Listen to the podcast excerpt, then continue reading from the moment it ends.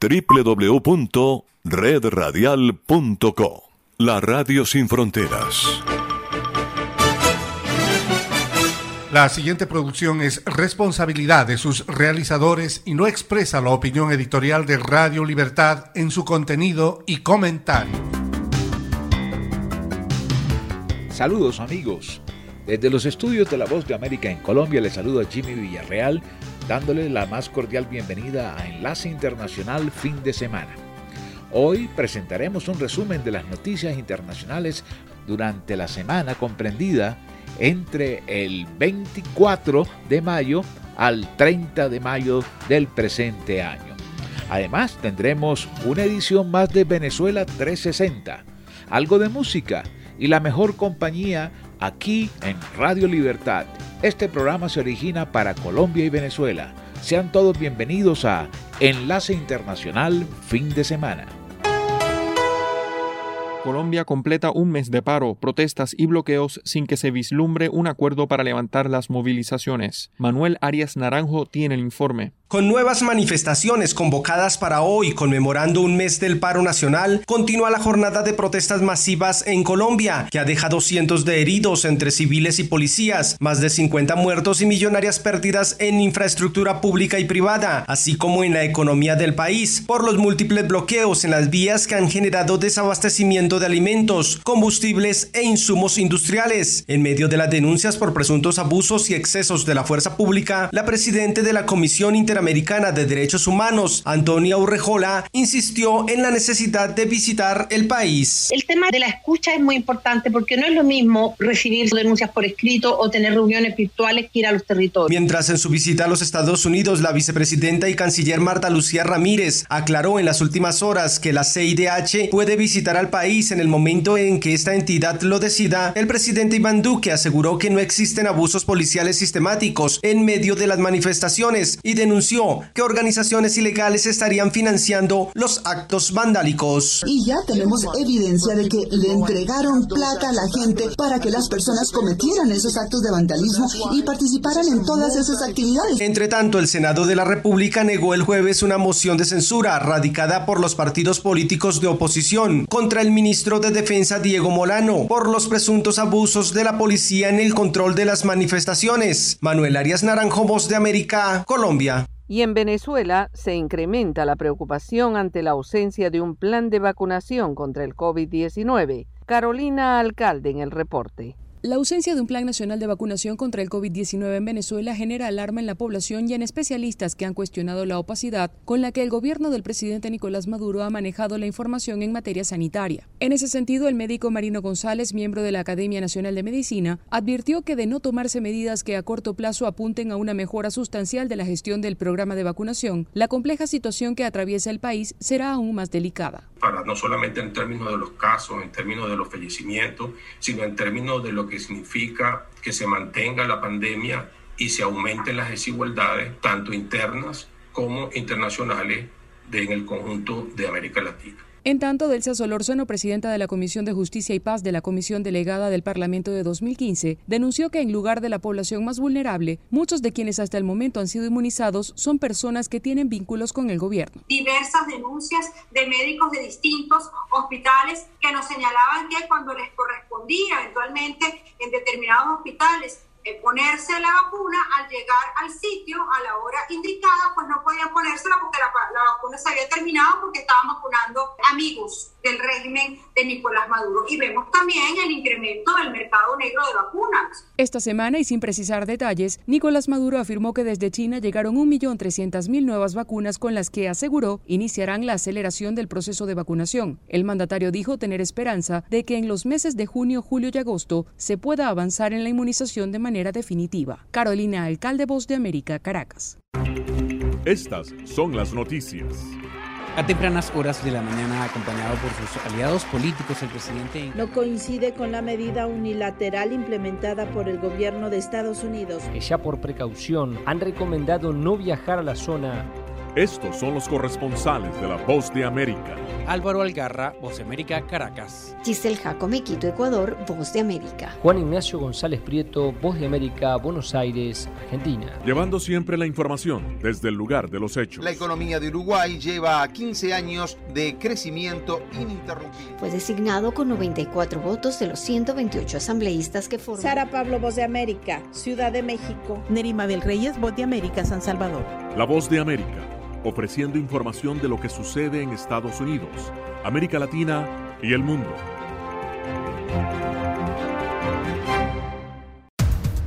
Los acontecimientos de Estados Unidos, América Latina y el mundo en 30 minutos.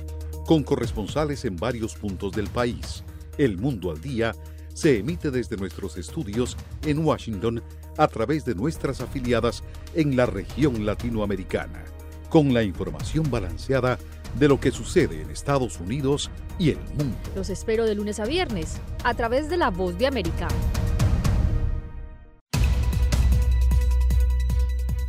¿Qué tal amigos? Les saluda Henry Llanos para invitarlos a escuchar Deportivo Internacional.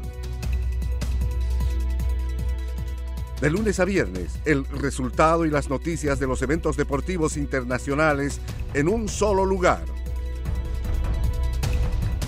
Deportivo Internacional, una producción de La Voz de América. Un registro reciente apunta a que al menos mil mujeres embarazadas han muerto a causa del COVID-19 durante sus procesos de gestación en América Latina y el Caribe. Judith Martín Rodríguez tiene el informe. El índice de mortalidad por COVID-19 entre las mujeres embarazadas preocupa a la Organización Panamericana de la Salud en el marco de una pandemia que ha afectado de forma desproporcionada a las mujeres. Y en la conferencia de prensa semanal, la directora de la entidad, Carissa Etienne, hizo hincapié en esta dura realidad. Como nosotros, las mujeres embarazadas están expuestas a las infecciones por COVID-19, pero debido a que su sistema inmune cambia durante el embarazo, las mujeres embarazadas son más vulnerables a las infecciones respiratorias como el COVID-19.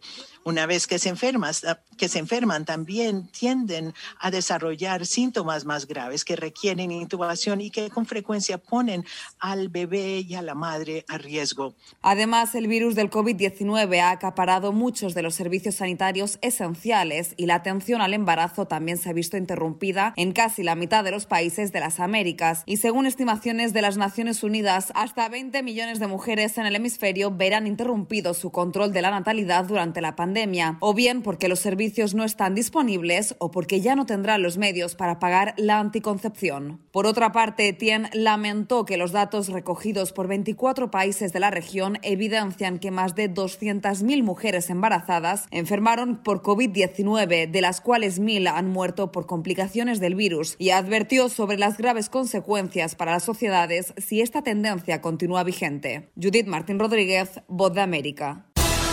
Momento deportivo en la Voz de América. Les informa Henry Llanos.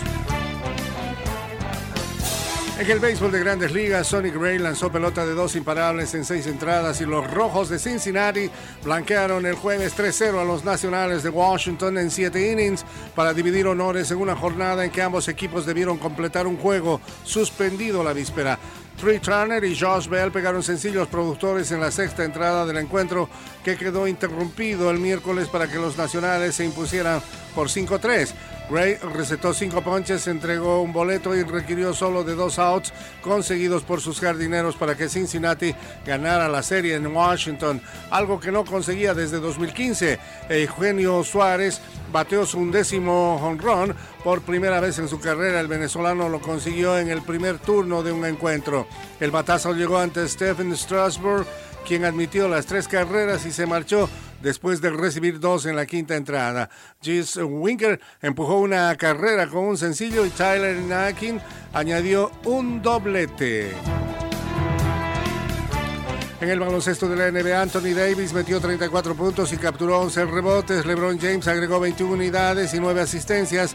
Y los Lakers de Los Ángeles disputaron el jueves su primer partido de playoffs como locales en más de 8 años con una victoria de 109-95 sobre los Suns de Phoenix en el tercer encuentro de la serie.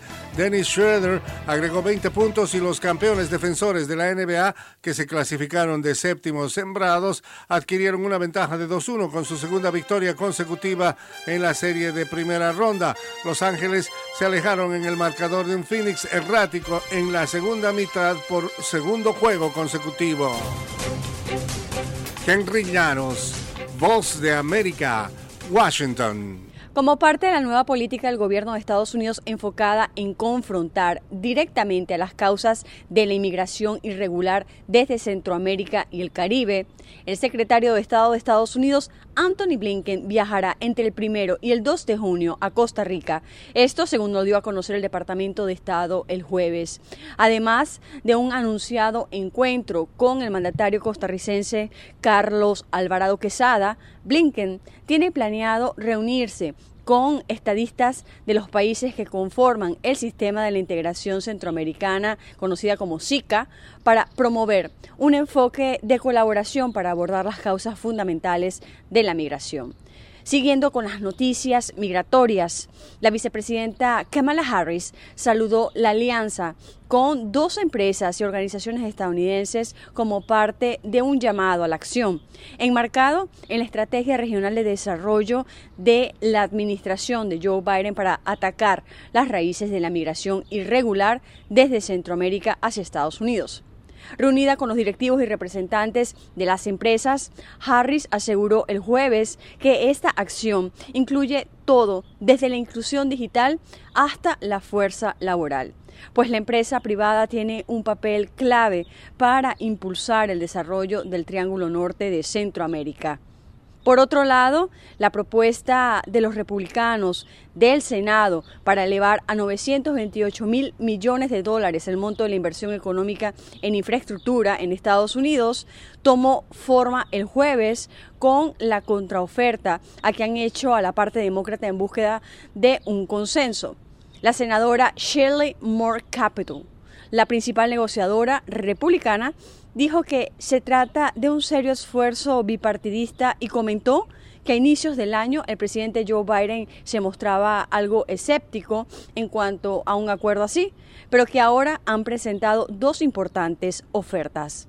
Desde Washington, Sofía Pisani, Voz de América.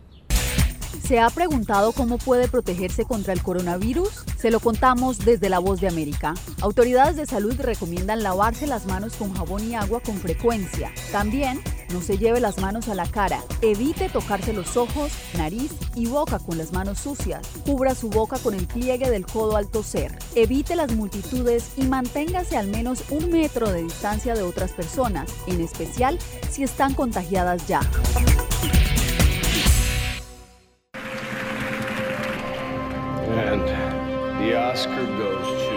Acompáñenos de lunes a viernes con las noticias del mundo del entretenimiento. Lo mejor del cine. So, Skrulls are the bad guys. Los estrenos de Hollywood. I've never seen anything like this. Who am I? She's the last of her kind. So I'm 300 years old. Alita, you are. You have the most advanced weapon ever. Lo mejor en música. Las noticias del espectáculo. Lady Gaga declaró al diario The New York Times que se... el actor Alex Bowen dijo el miércoles que se inscribirá en un curso para...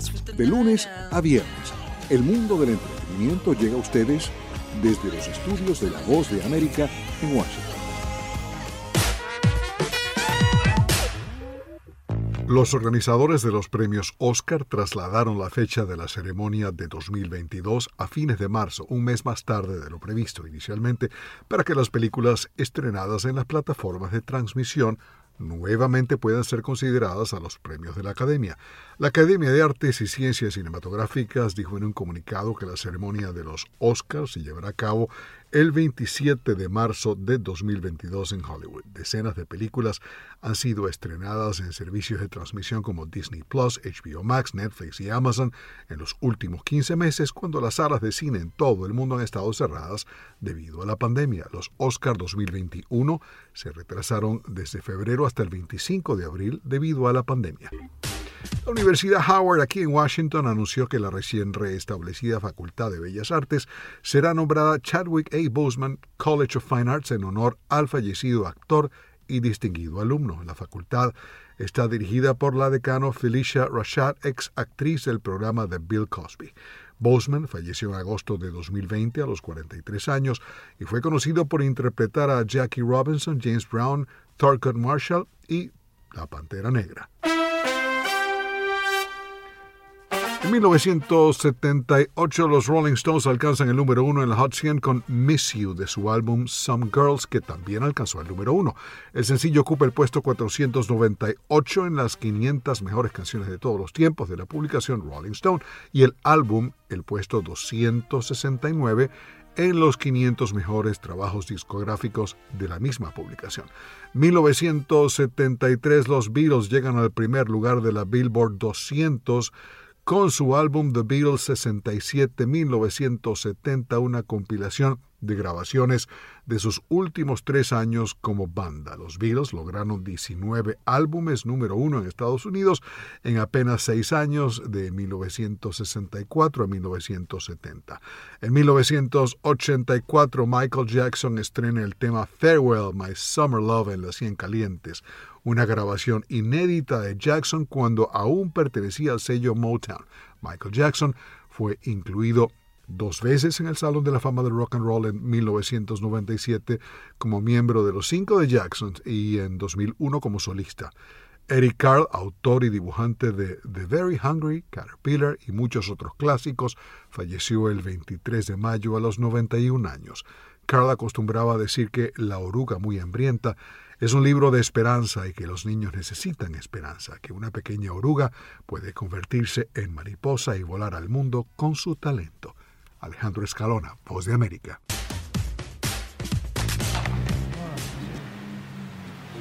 Stop the clocks, it's amazing. You should see the way the light dances up your hair. A million colors of hazel, golden and red.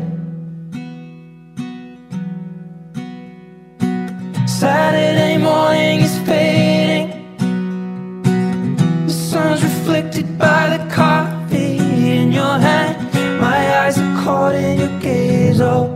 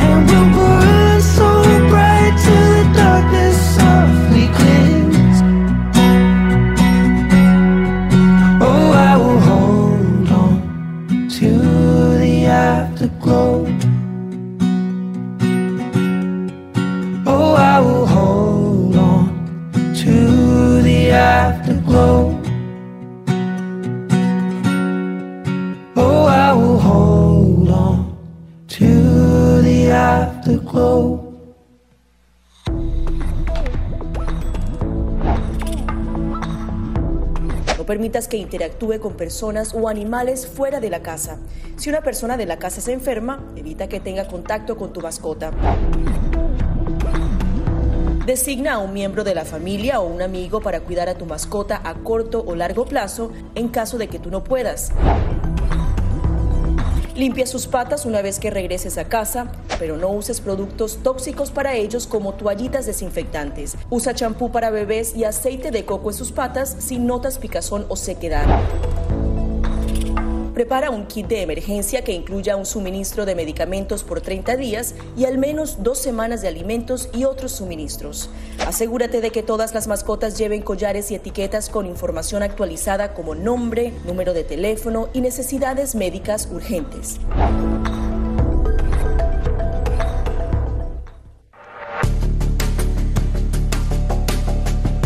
Durante el brote del COVID-19, los estafadores pueden tratar de aprovecharse de personas vulnerables a través de diversos métodos que van cambiando con frecuencia. Es posible que lo contacten por teléfono, correo electrónico, mensajes de texto, correo postal o redes sociales.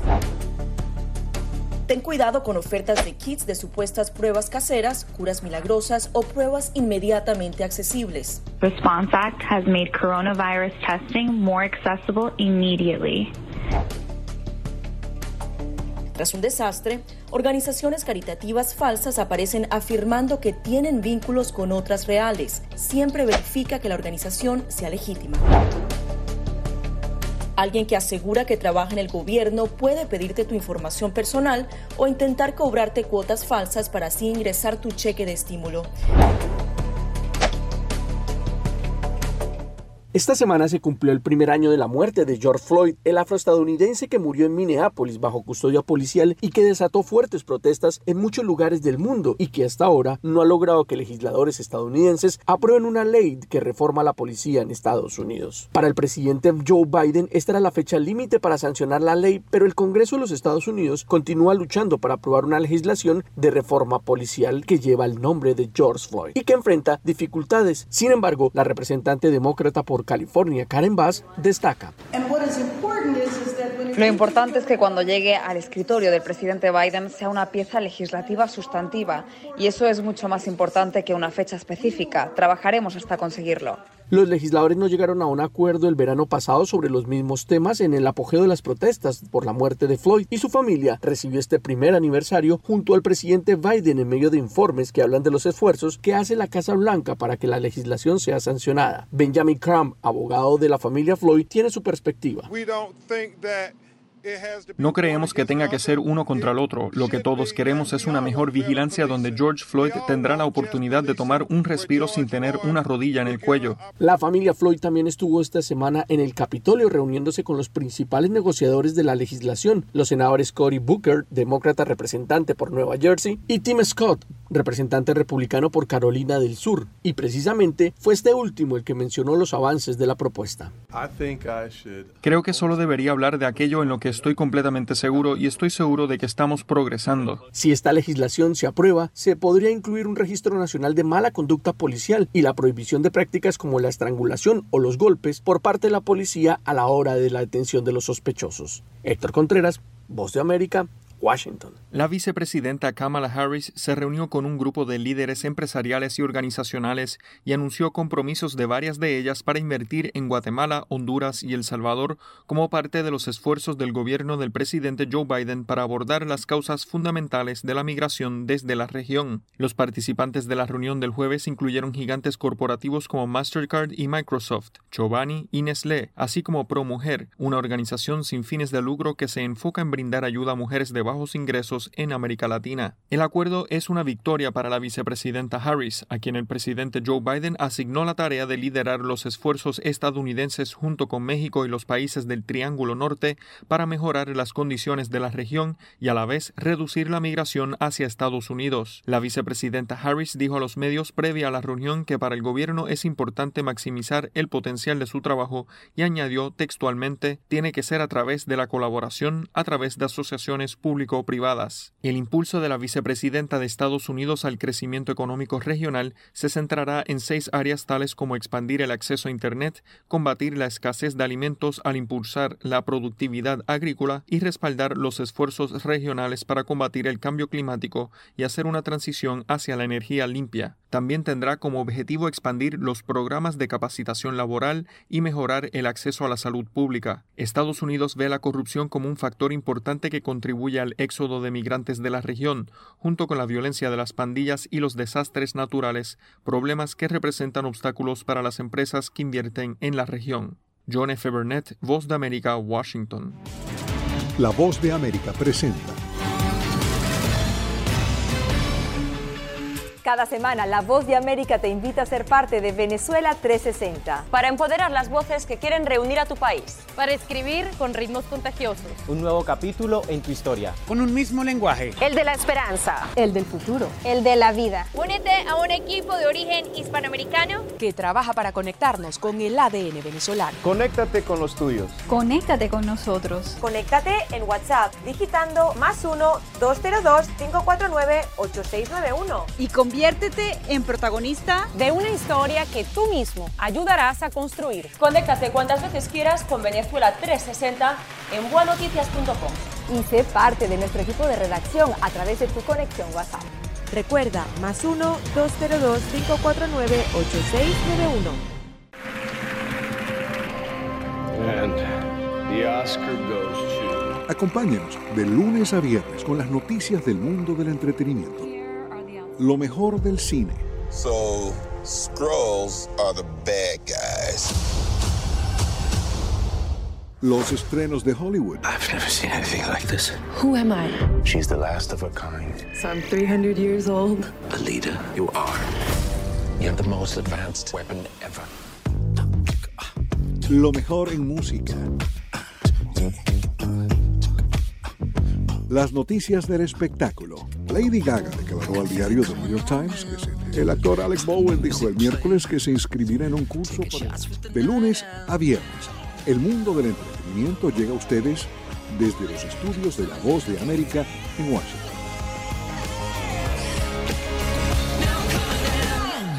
En comparación con 2020, es probable que el volumen de viajes en los Estados Unidos este próximo fin de semana del Día de los Caídos aumente al menos en un 60%, según afirma AAA, un grupo sin fines de lucro que monitorea las tendencias de viaje. Por avión o en automóvil, con más del 40% de los estadounidenses completamente vacunados contra el COVID-19, los viajes están regresando en esta primavera que ya es el anticipo del verano. La temporada de vacaciones de verano en Estados Unidos comienza tradicionalmente después del largo fin de semana del Día de los Caídos, este 31 de mayo. Como muchos otros, David Bain y su familia pasaron los últimos 14 meses en cuarentena en casa, pero después de recibir ambas dosis de la vacuna, están haciendo muchos planes de viaje.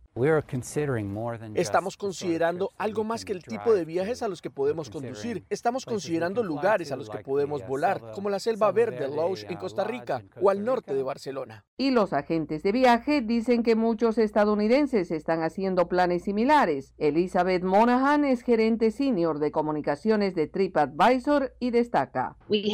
Tenemos una encuesta reciente que muestra que más de dos tercios de los estadounidenses están planeando un viaje esta temporada. La mayoría de los estadounidenses viajarán dentro del país en dirección a las numerosas playas y parques nacionales. Conducir sigue siendo el medio de transporte más popular. Más de la mitad de los estadounidenses están planeando un viaje largo por carretera, según dice la Asociación Estadounidense del Automóvil. Muchas familias se llevan a sus mascotas con ellas y una gran mayoría fueron adoptadas al comienzo del encierro del COVID-19 el año pasado y hoy se han convertido en compañeros inseparables a los que sus amos no quieren exponer a viajar en el compartimiento de carga de los aviones. Yoconda Tapia, Voz de América, Washington. A continuación, un mensaje de servicio público de la Voz de América. Para evitar la propagación del coronavirus en casa, recuerde que solo toma unos minutos limpiar las superficies que más toca en su vivienda, manijas de las puertas, interruptores de la luz, lugares donde come, control remoto, entre otros. Esto por lo menos una vez al día. Este fue un aviso de servicio público de la Voz de América. La ausencia de un plan nacional de vacunación contra el COVID-19 en Venezuela genera alarma en la población y en especialistas que han cuestionado la opacidad con la que el gobierno del presidente Nicolás Maduro ha manejado la información en materia sanitaria. En ese sentido, el médico Marino González, miembro de la Academia Nacional de Medicina, advirtió que de no tomarse medidas que a corto plazo apunten a una mejora sustancial de la gestión del programa de vacunación, la compleja situación que atraviesa el país será aún más delicada. Para no solamente en términos de los casos, en términos de los fallecimientos, sino en términos de lo que significa que se mantenga la pandemia y se aumenten las desigualdades, tanto internas como internacionales, en el conjunto de América Latina. En tanto, Delsa Solórzano, presidenta de la Comisión de Justicia y Paz de la Comisión Delegada del Parlamento de 2015, denunció que en lugar de la población más vulnerable, muchos de quienes hasta el momento han sido inmunizados son personas que tienen vínculos con el gobierno. Diversas denuncias de médicos de distintos hospitales que nos señalaban que cuando les correspondía eventualmente en determinados hospitales eh, ponerse la vacuna al llegar al sitio a la hora indicada, pues no podían ponérsela porque la, la, vacuna se había terminado porque estaban vacunando amigos del régimen de Nicolás Maduro. Y vemos también el incremento del mercado negro de vacunas. Esta semana, y sin precisar detalles, Nicolás Maduro afirmó que desde China llegaron 1.300.000 nuevas vacunas con las que aseguró iniciarán la aceleración del proceso de vacunación. El mandatario dijo tener esperanza de que en los meses de junio, julio y agosto se pueda avanzar en la inmunización de manera definitiva. Carolina, alcalde Voz de América, Caracas. Esta es la señal de Radio Libertad 600 AM, emisora afiliada al sistema de noticias de la Voz de América. Con un equipo de periodistas, corresponsales, editores y productores, La Voz de América te ofrece las noticias, las organizaciones a favor de los eventos, alrededor de 33 mil refugiados, hasta ocho barreras de seguridad. 70. La información llega a través de La Voz de América, directo desde nuestros estudios en Washington a nuestras estaciones afiliadas en toda América Latina. Síguenos a través de voanoticias.com sobre este caso de lavado de dinero contra Cristiana Chamorro. ¿Tiene realmente algún tipo de asidero legal, doctora? Fíjate, Daniela, que realmente se trata de un caso de persecución política. Difícilmente tiene, te, te admite pues algún análisis jurídico legal. Difícilmente. Para empezar, el caso tiene su origen en el Ministerio de Gobernación, donde hay un procedimiento administrativo y este procedimiento administrativo no se cumplió y además se violentó el derecho a la defensa de, en este caso de la fundación porque cuando fueron citados y se les pidió documentación casualmente se les dio 24 horas para presentar las pruebas y que ellos pudieran defenderse. Pero lo que vimos fue que le llegó eh, que llegó una citación realmente para una entrevista antes que se antes que se pudiera ejercer derecho a la defensa en el ámbito administrativo y ya el Ministerio de Gobernación había puesto la denuncia. Desde ahí todo todo es arbitrario e ilegal. Doctora, eh, se está citando a más periodistas para eh, entrevistarlos sobre este mismo tema de lavado de dinero, periodistas que han asistido a talleres, que han recibido algún tipo de donación, cooperación técnica. Realmente, doctora, el dinero que proviene de la cooperación de cooperantes internacionales se puede considerar como un dinero eh, que es lavado, como lavado de dinero realmente, o recibir algún tipo de cooperación de un organismo que precisamente está construido para esto, se puede considerar como algún mecanismo de lavado de dinero legalmente? Mira, Diana, lo que hay, hay que tener claro es de que parte de todas las arbitrariedades en este proceso y en donde se, están, se les está citando como testigo a una serie de periodistas, trabajadores de la fundación, parte de esas arbitrariedades e ilegalidades es que no se sabe exactamente qué es lo que se está, qué fondos son los que se están eh, investigando. Pero lo que sí te puedo decir con muchísima certeza es que la cooperación internacional o la cooperación extranjera no es realmente no cabe dentro de lo que es eh, la posibilidad de que haya un tipo penal llamado lavado de dinero.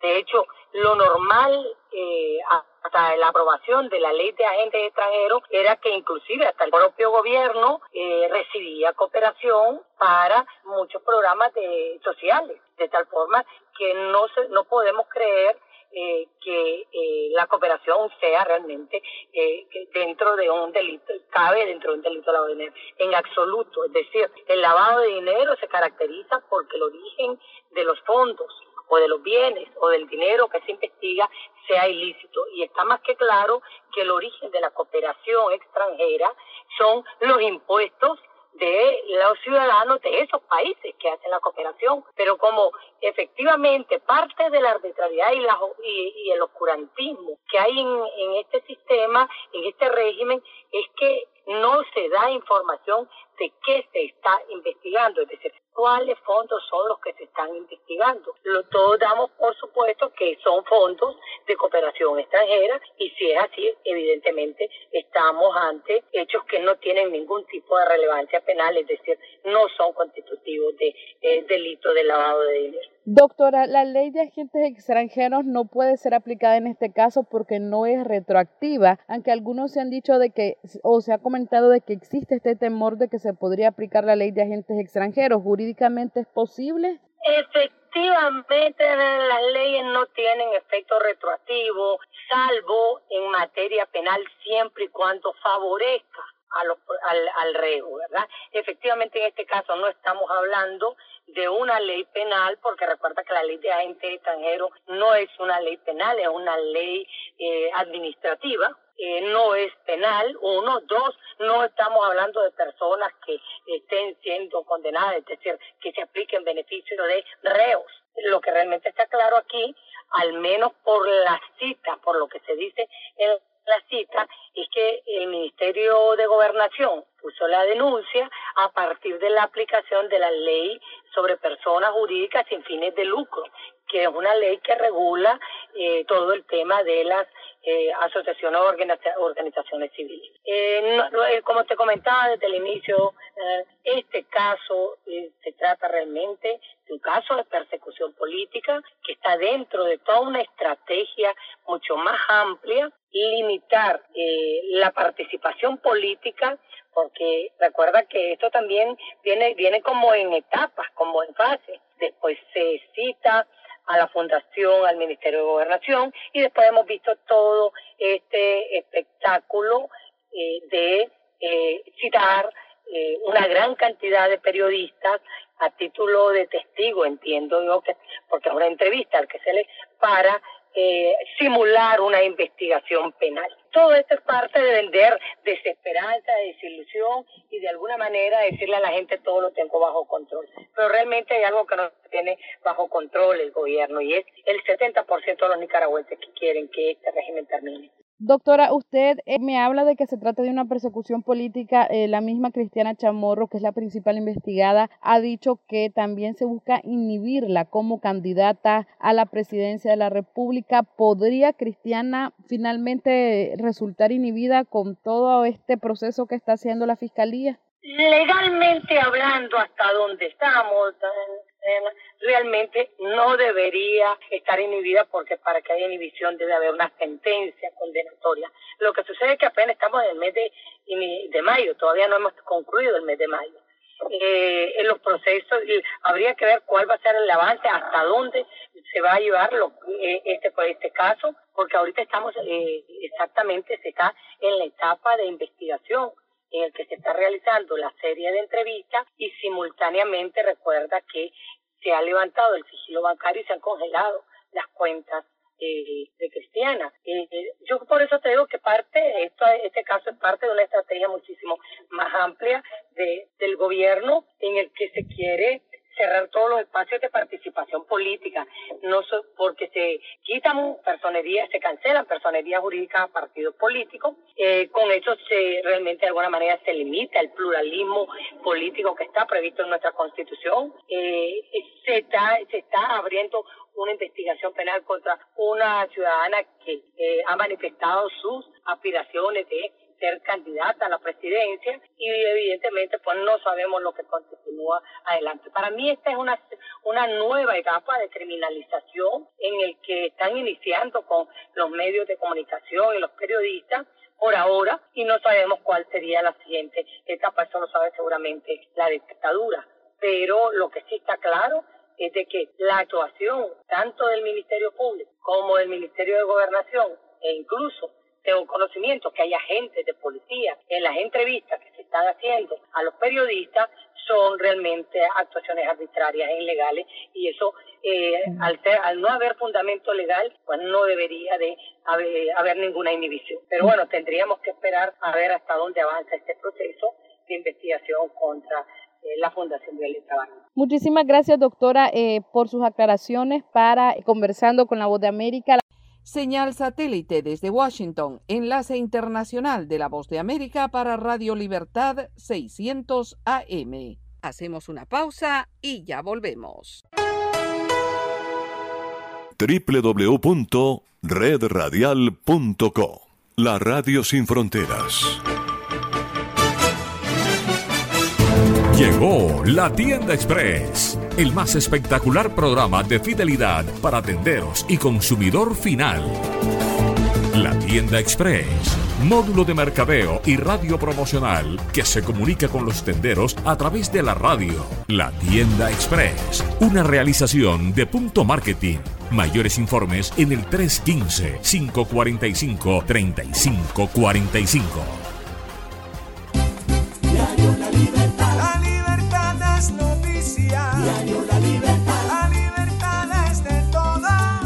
Periódico con la mayor aceptación de la región Caribe. Ahora en www.diariolalibertad.com. Diario La Libertad es noticia y actualidad. Diario La Libertad con la fuerza de la verdad, la libertad. Radio Libertad. Radio Libertad 600 AM en Colombia. Local en todas partes. www.redradial.co la Radio Sin Fronteras. La siguiente producción es responsabilidad de sus realizadores y no expresa la opinión editorial de Radio Libertad en su contenido y comentarios.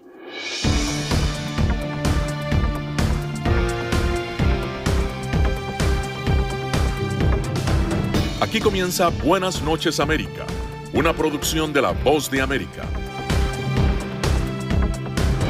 Estos son los titulares. Administración Biden y 12 transnacionales buscan atacar masiva migración a Estados Unidos.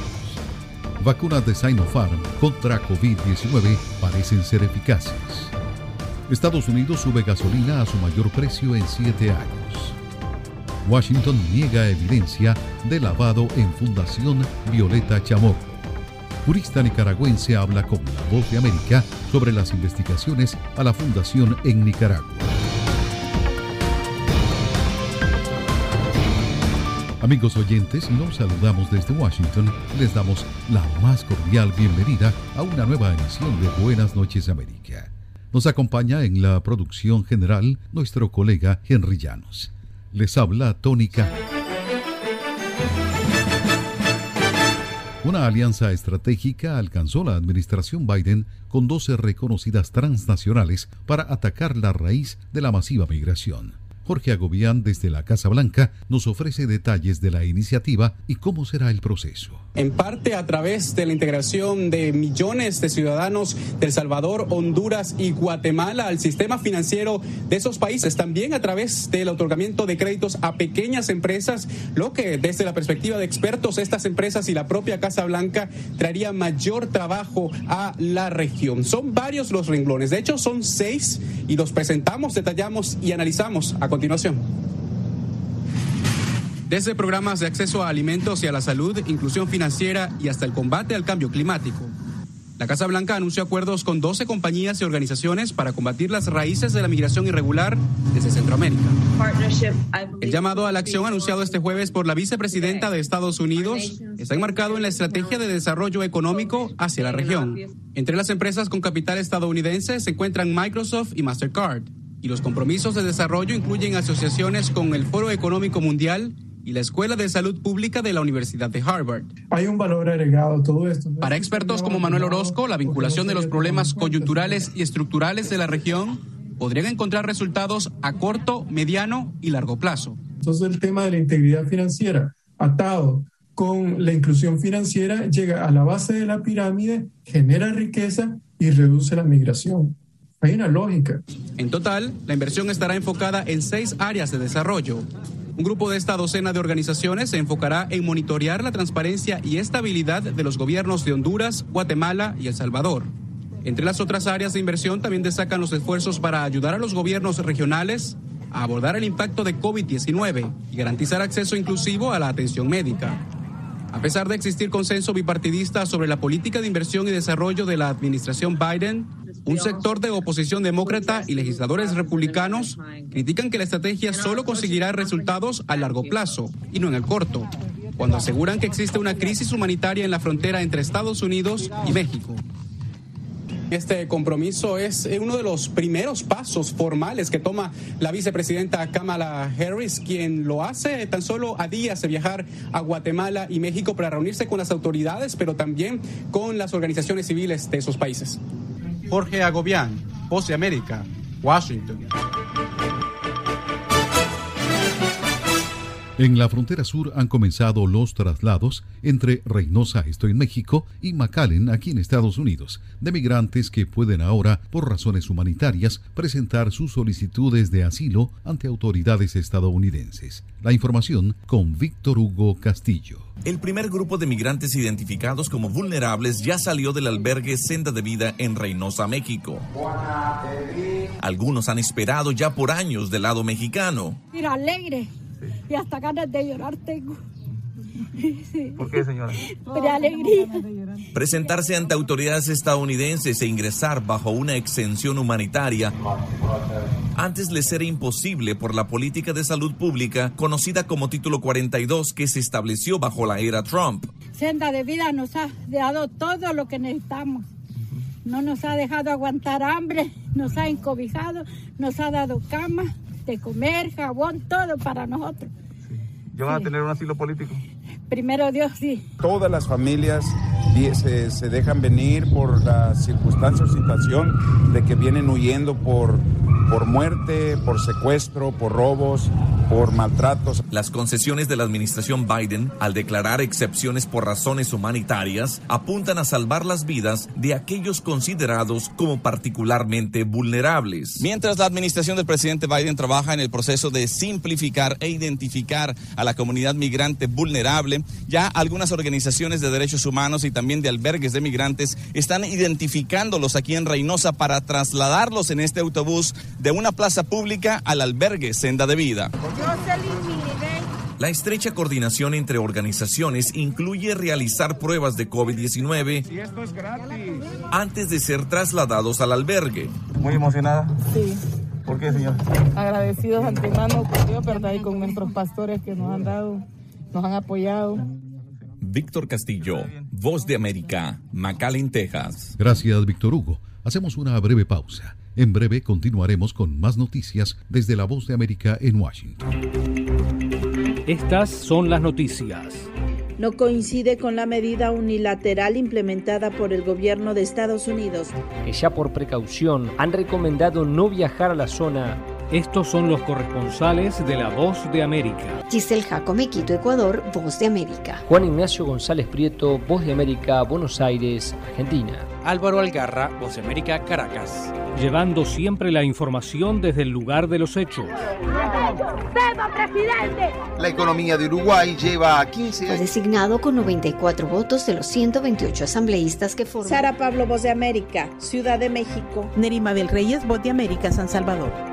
La Voz de América ofreciendo información de lo que sucede en Estados Unidos, América Latina y el mundo.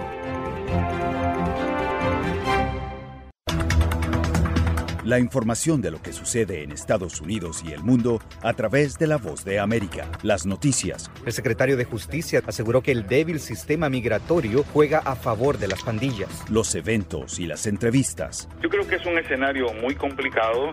La voz de América en radio, televisión e Internet. Voz de América. Un mundo de información. Los que al fin de cuentas acabarían beneficiando de esto serían las, compañías petroleras. Conversando con la BOA. El gobierno chino tiene capital para invertir. Desde Washington al mediodía de lunes a viernes, el encuentro de análisis con los expertos y los protagonistas de la noticia. La diferencia que teníamos era de 52 mil votos. Los temas del acontecer mundial en Conversando con la Voz de América.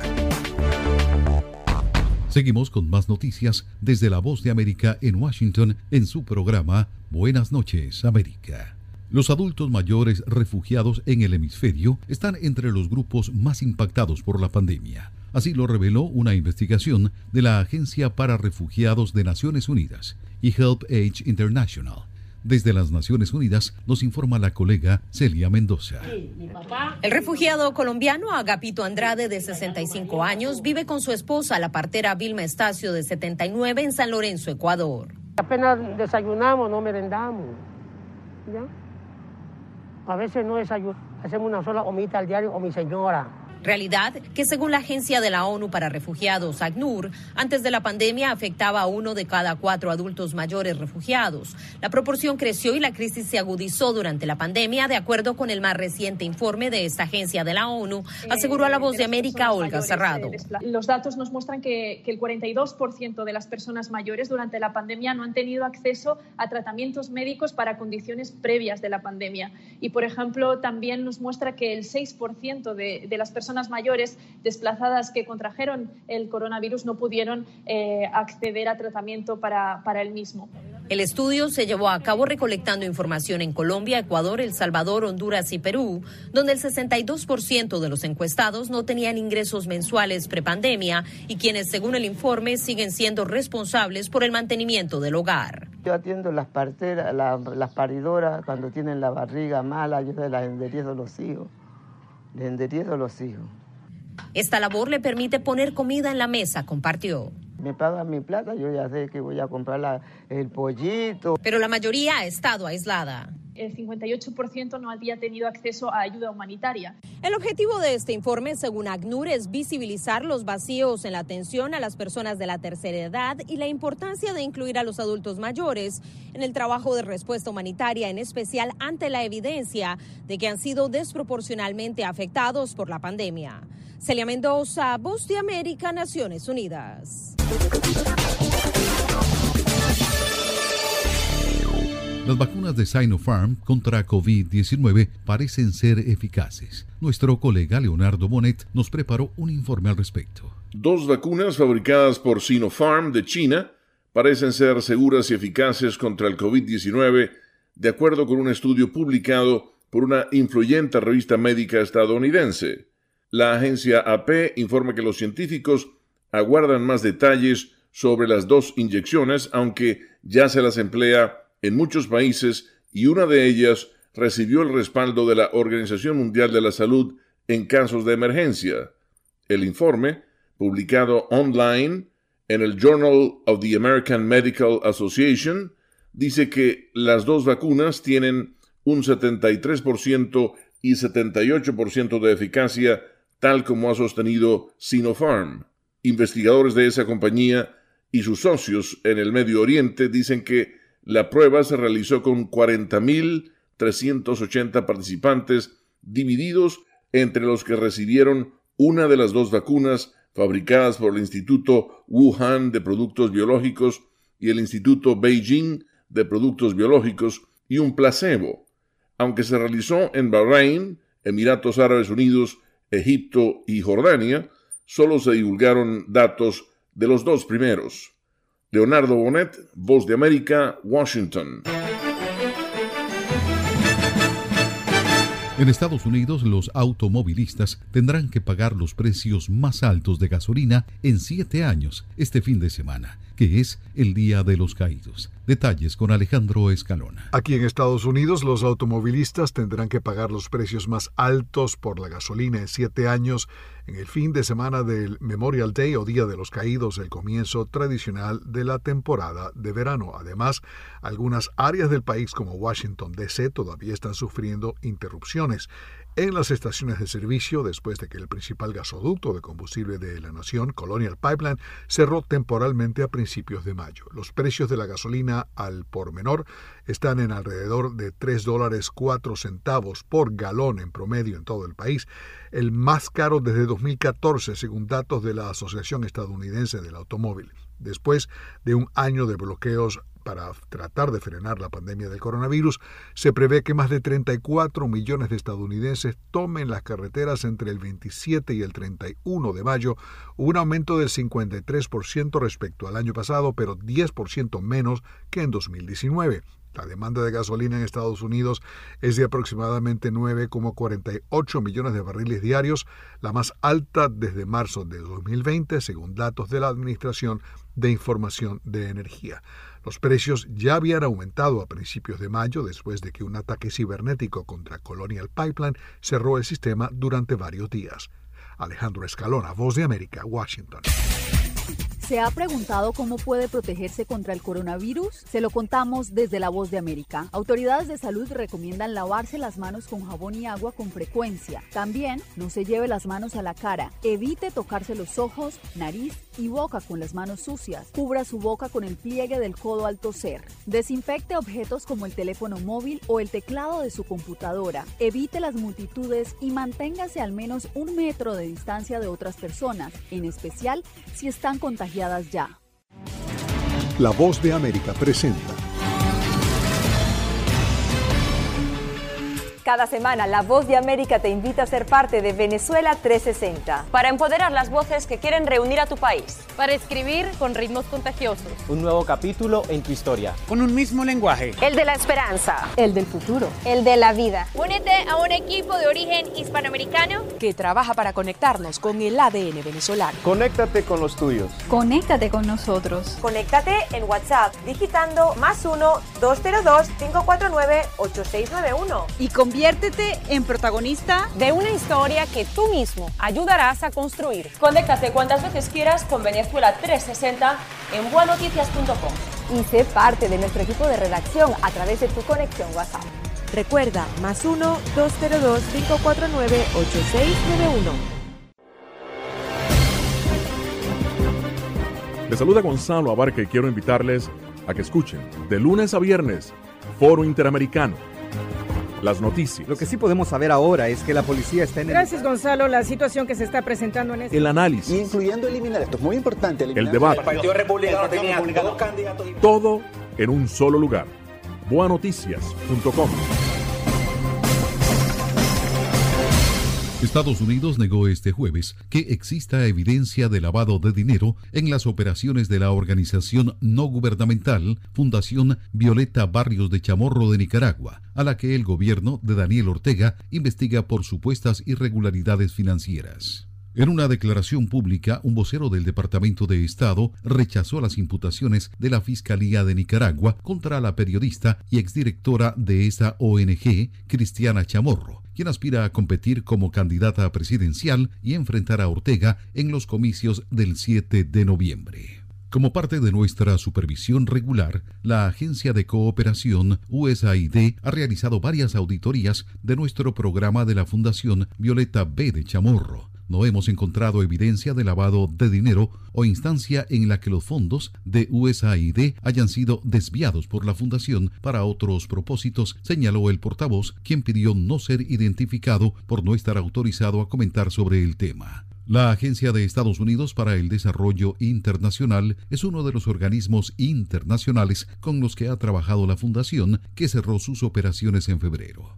Al igual que todas las agencias del gobierno de Estados Unidos, la USAID lleva a cabo una supervisión constante para garantizar los más altos estándares de responsabilidad en todas las actividades, afirmó el vocero. La Fiscalía ha citado en los últimos días a más de una decena de periodistas y directores de medios independientes para entrevistarlos sobre sus supuestos nexos laborales con la Fundación. Tony Cano, Voz de América, Washington.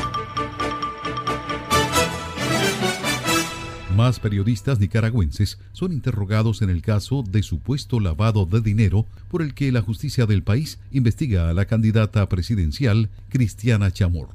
La información desde Managua con el colega Donaldo Hernández. El periodista Roberto Mora viajó dos horas desde su natal Estelí hasta Managua para responder por la citación de la Fiscalía de Nicaragua y responder en calidad de testigo en la investigación por presunto lavado de dinero en contra de la precandidata Cristiana Chamorro. En principio no creo que estemos vinculados a una organización criminal y tampoco nosotros este, estamos ejerciendo indebidamente una profesión o estamos este, cometiendo algún tipo de delito. El periodismo es legal en cualquier parte del mundo. Durante la semana continuarán los interrogatorios a los periodistas. La investigación contra Cristiana Chamorro es parte de los mecanismos del gobierno del presidente Daniel Ortega, según denuncia el opositor Roger Reyes. Estamos completamente claro y evidente de que Ortega una vez más está tomando represalia en contra de cada uno de los precandidatos a la presidencia por Nicaragua. Precandidatos como Juan Sebastián Chamorro denuncian permanecer bajo prisión domiciliaria sin ninguna orden judicial, situación que les dificulta hacer campaña política desde octubre me tenían Managua por cárcel y ahora pues este, prácticamente casa por, por cárcel de facto. No, no existe ningún documento que dice eh, absolutamente nada. Esto refleja el abuso. En solo dos semanas, las autoridades anularon las personerías jurídicas de dos partidos políticos, lo que es considerado por la oposición la inhibición directa de seis precandidatos.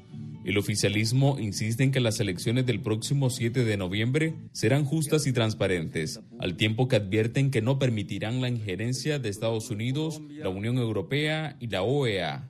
Donaldo Hernández, Voz de América, Managua. Hacemos una pausa.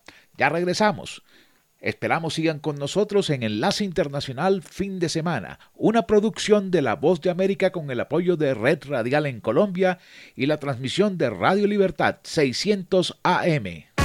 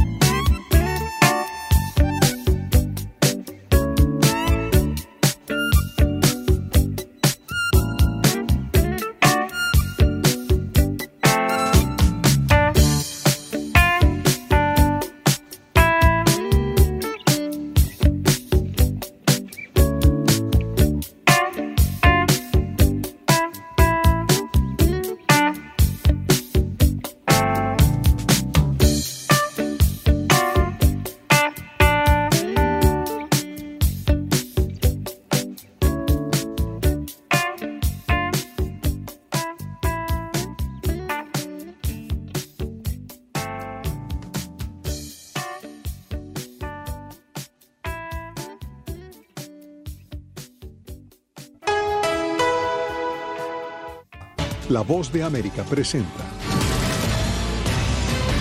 En esta emisión de Venezuela 360.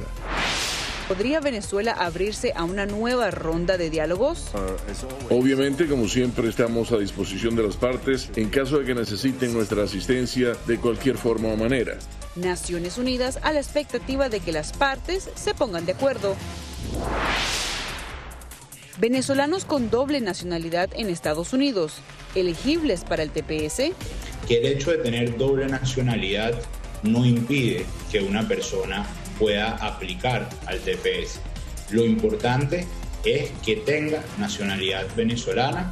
Autoridades diplomáticas piden no caer en lo que califican como promesas engañosas.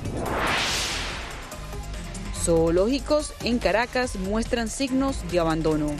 ¿Para qué quiero yo encierros de animales o cárceles de animales? La realidad silenciosa de los que no tienen voz. Legados de la pandemia. Con la amenaza de una enfermedad letal encima, comienzas a hacer una revisión de lo que has hecho en tu vida y sobre todo de lo que has dejado de hacer. Nacen nuevos escritores motivados por el confinamiento y las ganas de compartir historias.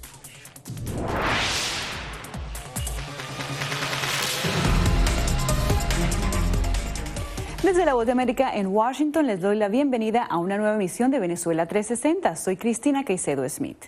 La Organización de Naciones Unidas ha dicho que está dispuesta a participar en una nueva mesa de diálogo entre la oposición venezolana, liderada por Juan Guaidó, y el gobierno de Nicolás Maduro. Recordemos que a principios de este mes ambas partes asomaron la posibilidad de sentarse de nuevo a discutir soluciones a la crisis política actual.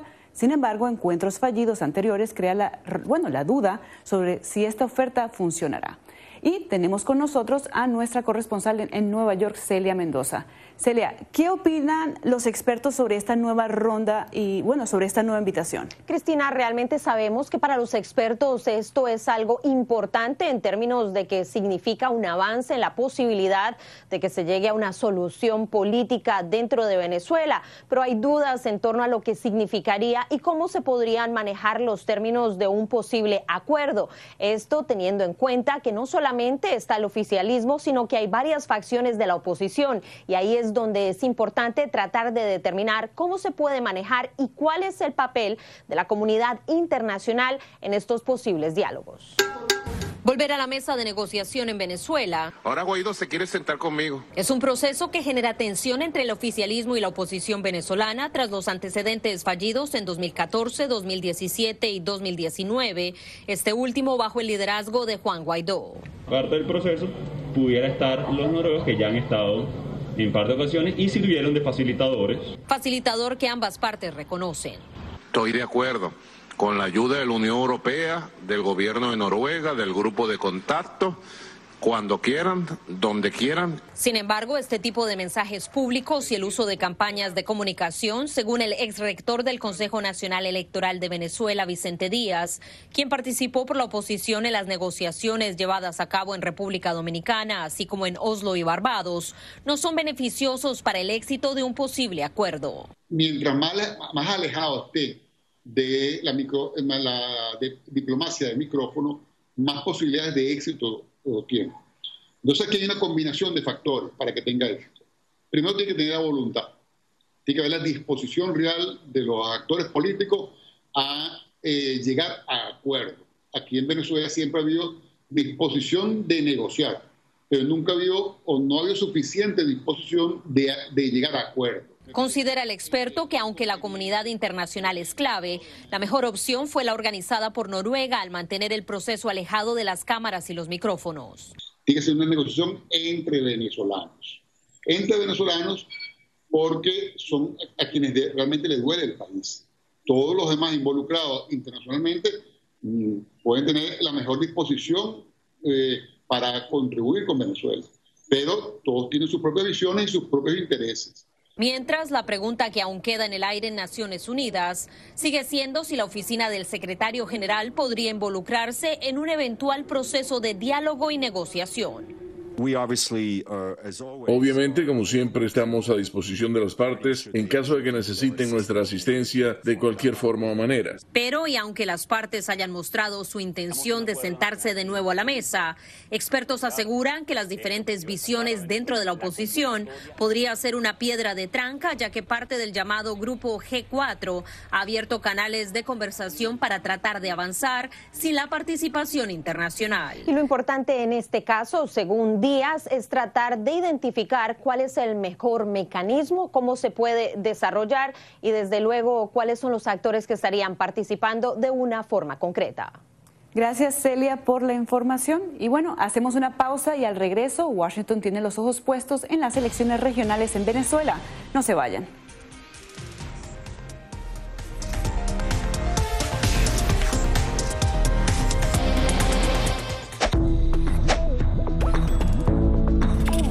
La Organización Mundial de la Salud asegura que las mascarillas son esenciales para eliminar la transmisión del nuevo coronavirus y salvar vidas. Por ello recomienda su uso cuando se está en lugares concurridos, donde no se pueda mantener el distanciamiento social y en lugares con poca ventilación.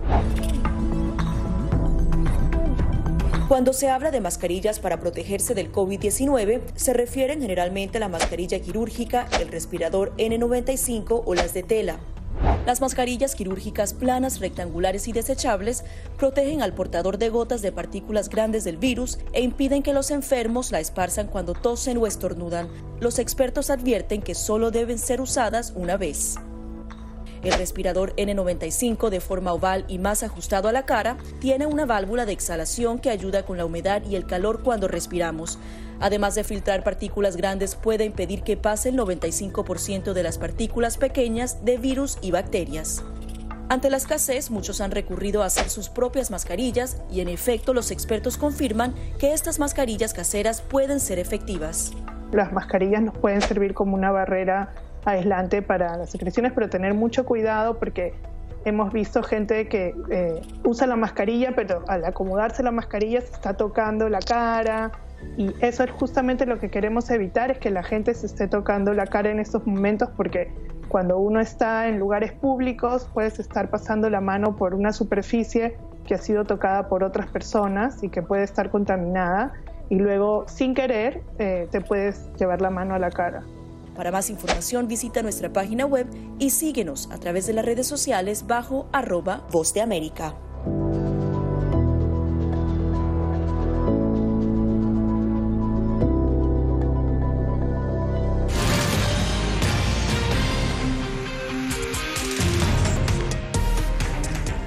En Venezuela se han fijado una nueva fecha para medir fuerzas entre gobierno y oposición. El 21 de noviembre se llevará a cabo elecciones regionales de acuerdo con el recién nombrado Consejo Nacional Electoral. Si bien Washington ha insistido en que la solución a la crisis política debe surgir desde adentro, apoyado por los propios venezolanos, según expertos, la oposición se debate entre participar en unos comicios que podrían ampliarle el terreno o, por el contrario, los pone en el papel de fichas de un juego ya establecido por Nicolás Maduro. Carolina Valladares se encuentra con nosotros. Carolina, ¿cuáles son las expectativas de Estados Unidos con respecto a estas elecciones regionales? Así es, Cristina, pareciera que los más recientes cambios realizados por el presidente Nicolás Maduro en el Consejo Nacional Electoral, al menos por ahora, no terminen de convencer a la administración Biden. Ello a juzgar por, las últimas declaraciones realizadas por el candidato del presidente Biden al cargo de subsecretario de Estado para Asuntos Hemisféricos, la persona que va a lidiar con Venezuela, quien dijo que Estados Unidos va a seguir insistiendo, presionando en eh, Venezuela para lograr unas elecciones libres y democráticas en el país. Por lo tanto, concluimos que no habría por ahora cambio de narrativa. Una oportunidad para ganar espacios. Se ha elegido un nuevo Consejo Electoral que es mucho mejor que lo que hemos tenido en 15 años. O un costo político. Cualquier persona que se lance a una o, o se sume al circo electoral sencillamente es parte del juego. Mientras la convocatoria a elecciones regionales en Venezuela, las primeras bajo el recién renovado ente electoral, divide expertos y oposición. La realización de las elecciones conjuntas de gobernadores, alcaldes, legisladores de los consejos legislativos y concejales municipales el día domingo 21 de noviembre del presente año. Estados Unidos insiste en que los comicios deben ser libres y democráticos a pesar del nuevo CNE. Durante su audiencia de confirmación ante el Comité de Exteriores del Senado, Brian Nichols, el nominado por el presidente Joe Biden al cargo de subsecretario de Estado para el hemisferio occidental, afirmó que Washington seguirá presionando hasta lograr un cambio político en Venezuela. Tenemos que seguir impulsando agresivamente, que es presionar al régimen de Maduro hacia unas elecciones libres y justas. A principios de mayo, tras casi dos décadas sin cambios, el gobierno de Venezuela renovaba la Autoridad Nacional Electoral del país. Sin embargo, la elección de los cinco rectores electorales, dos de ellos presuntamente independientes y tres vinculados al chavismo, podrían no cumplir con las expectativas de la administración Biden. Tampoco las del líder de la oposición, Juan Guaidó, quien insiste en incluir varios comicios en la misma jornada. Planteamos un acuerdo nacional que incluya, para lograr este objetivo de salvar a Venezuela, la convocatoria de un cronograma de elecciones libres y justas. La presidencial, parlamentarias, regionales y municipales. A lo que Maduro recoge el guante, pero con condiciones. Listo para reunirme con toda la oposición para ver qué se saca de ahí, si se saca algo bueno y ellos abandonan el camino de la guerra, de la invasión, a juzgar por las anteriores elecciones, aunque la oposición ganara gobernaciones y alcaldías, el poder de facto seguiría en manos de Maduro. ¿Es que acaso en las gobernaciones y alcaldías que estuvieron en manos de la oposición por muchos años, la inflación, el desempleo, el abuso, la violación a los derechos humanos era distinto a las alcaldías y gobernaciones en manos del chavismo? No, porque esas alcaldías y gobernaciones son solo una pantomima administrativa en 2017, el presidente de Venezuela, Nicolás Maduro, nombró a cuatro candidatos oficialistas a gobernadores que perdieron las elecciones como protectores de las entidades ganadas por la oposición, algo que fue calificado como un organismo paralelo dispuesto por el Ejecutivo para seguir controlando la gobernanza en dichas regiones. Carolina Valladares, Venezuela 360, Voz de América, Washington. Gracias Carolina por la información. Y bueno, luego del anuncio de la aprobación del Estatutos de Protección Temporal para Venezolanos en Estados Unidos, surgieron algunos interrogantes sobre quiénes son los elegibles. De acuerdo con Julio Borges, comisionado de Asuntos Exteriores de la oposición venezolana, una de las áreas confusas era la de los, de los migrantes con doble nacionalidad pues muchos de ellos ingresaron a este país no como venezolanos, sino como ciudadanos de otras naciones. En fin, luego de varias reuniones y encuentros se llegó a algunos acuerdos. ¿Cuáles han sido las conclusiones? La respuesta la tiene Jaime Moreno. Corre los 180 días dados por el gobierno estadounidense para que más de 320 mil venezolanos puedan registrarse en el programa de protección temporal o TPS aprobado en marzo de este año. De acuerdo a los parámetros establecidos con este alivio migratorio, todos los que ingresaron antes del 9 de marzo de 2021 son elegibles. Sin embargo, recientemente surgió la duda de qué sucede con los ciudadanos venezolanos que ingresaron con un pasaporte de otro país. Que el hecho de tener doble nacionalidad no impide que una persona pueda aplicar al TPS. Lo importante es que tenga nacionalidad venezolana y que mantenga residencia continua al momento de haber hecho su aplicación. De acuerdo con un informe de la OEA, debido a las dificultades para obtener un pasaporte en Venezuela, el 50% de los migrantes o no tienen un documento de identidad o el que tienen está próximo a vencerse, por lo que es común ver ciudadanos venezolanos que han entrado a Estados Unidos con otra nacionalidad. En el caso del TPS deberán dar explicaciones adicionales a las autoridades migratorias, quienes decidirán si definitivamente el solicitante no tiene un vínculo fuerte con otro país diferente a Venezuela. USCIS mencionó que los aplicantes deberán explicar en su aplicación cómo obtuvieron esa otra nacionalidad, si han viajado o vivido en dicho país, desde hace cuánto la tienen, entre otros detalles que son importantes para que ellos puedan evaluar cuál es el arraigo que tiene la persona a ese otro país. De acuerdo a expertos en asuntos migratorios, desde hace apenas dos meses que se abrió el registro para el TPS, se reportan denuncias de personas que, viviendo aún en Venezuela, han sido víctimas de estafadores. Y buscan grupos muy vulnerables, jóvenes, madres sola, personas con la, la, tercera edad y les dicen, mira tu paquete, te hacemos el paquete de TPS, llegas hasta la frontera y ahí te presentas con esta documentación que te las llevas lista. Eso es falso, eso no opera de esa forma. Ya tenemos varios casos al ser Estados Unidos uno de los países que reconoce al líder opositor Juan Guaidó como presidente interino, este cuerpo diplomático abrió una plataforma de información que hasta el momento ha atendido a más de 40.000 personas. Jaime Moreno, Venezuela 360, Voz de América, Washington. Hacemos una nueva pausa. A la vuelta les contamos sobre una nueva medida sanitaria en Madrid que beneficia a los venezolanos.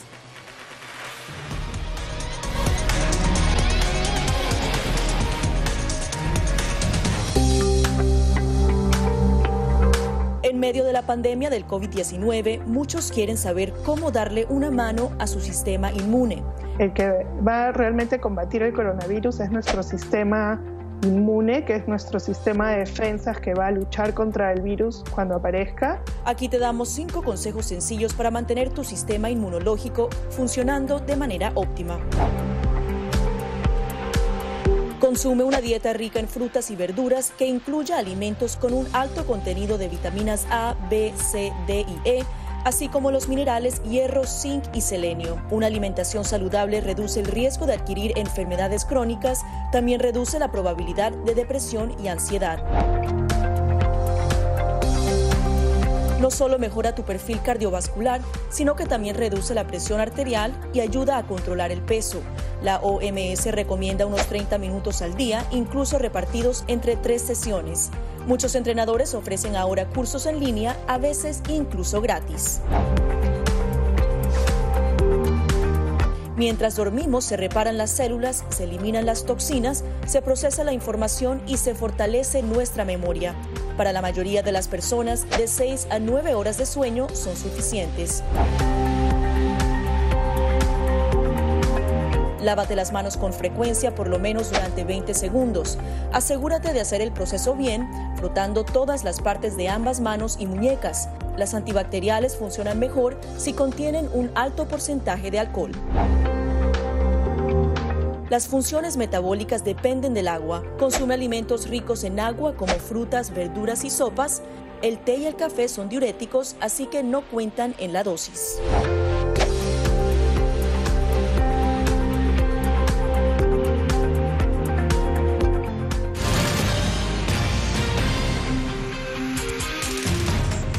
Gracias por continuar con Venezuela 360. La diáspora venezolana en España celebra una buena noticia.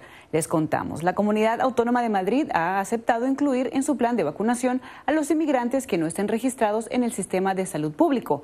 Esto representaba un dolor de cabeza para varios colectivos de inmigrantes que no sabían qué hacer. Si bien esta es una decisión solo de Madrid, los defensores de los inmigrantes afirman que es un paso positivo.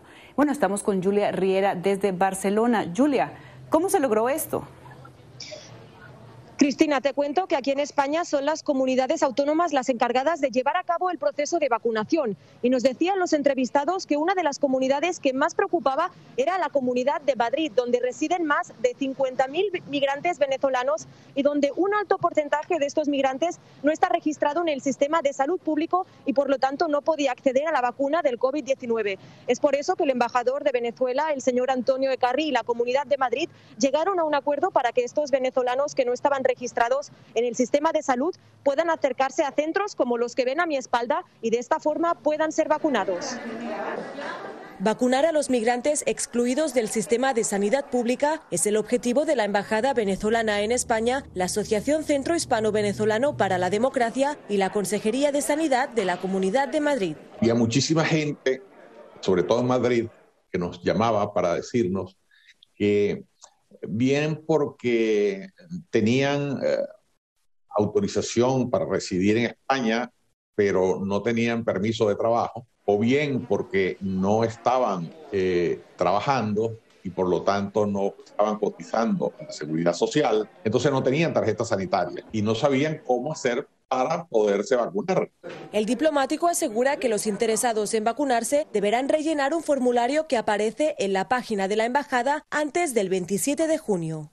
Luego, las autoridades sanitarias los contactarán cuando les toque el turno, de acuerdo con su grupo de edad y siguiendo los criterios establecidos por la Comunidad de Madrid. También una publicación. Fanny Gómez viene del estado Táchira y es una de las beneficiarias. Según nos cuenta, llegó a España con un seguro de salud privado, como lo establece la ley ley, pero no aparece en las listas del sistema de sanidad pública. Cuando empecé a tramitarla, eh, a, pedir cita para mi vacuna, siempre me decían la misma respuesta, que no, que no, que, que, yo no podía acceder a la vacuna.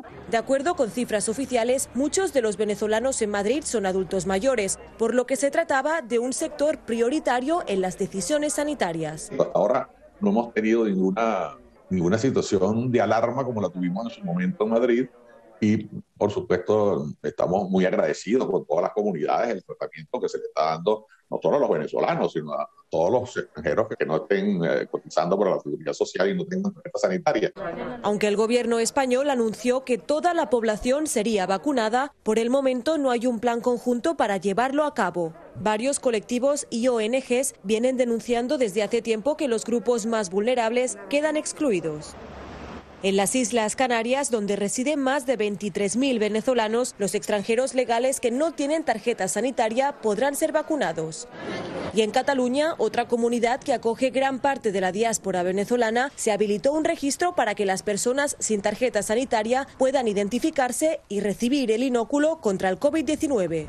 Julia Riera, Venezuela 360, España. Gracias Julia por el informe. Y bueno, de seguro, alguno de ustedes ha sentido la necesidad o el deseo de escribir un libro y muchas son las historias, anécdotas o incluso recetas de cocina que durante la pandemia encontraron la manera de manifestarse a través de las manos de incipientes autores que vieron la oportunidad de expresarse a través de la escritura. Natalie Salas Goitero nos cuenta que motivó a algunos venezolanos a sentirse escritores por primera vez. Dijo Cervantes que en algún lugar de un libro hay una frase esperándonos para darle sentido a nuestra existencia y para muchos, la pandemia creó el escenario perfecto para encontrar el sentido de la vida a través de la escritura.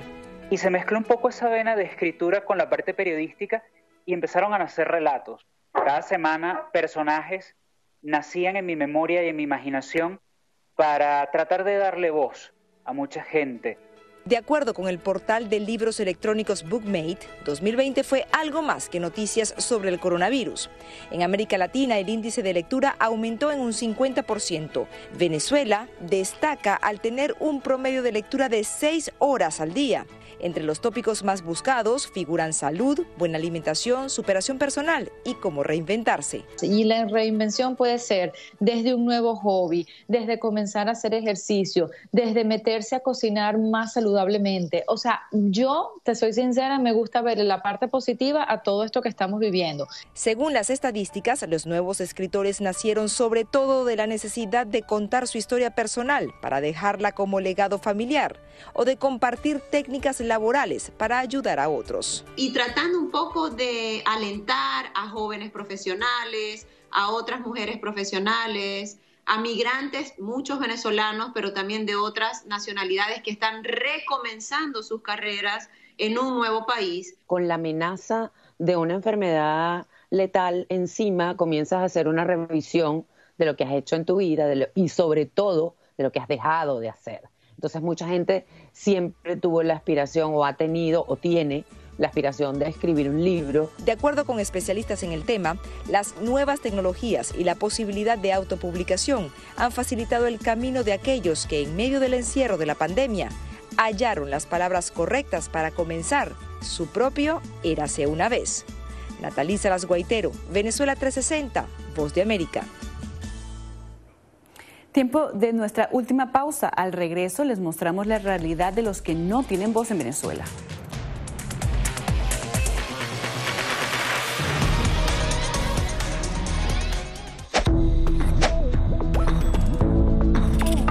La Organización Mundial de la Salud asegura que las mascarillas son esenciales para eliminar la transmisión del nuevo coronavirus y salvar vidas. Por ello recomienda su uso cuando se está en lugares concurridos, donde no se pueda mantener el distanciamiento social y en lugares con poca ventilación.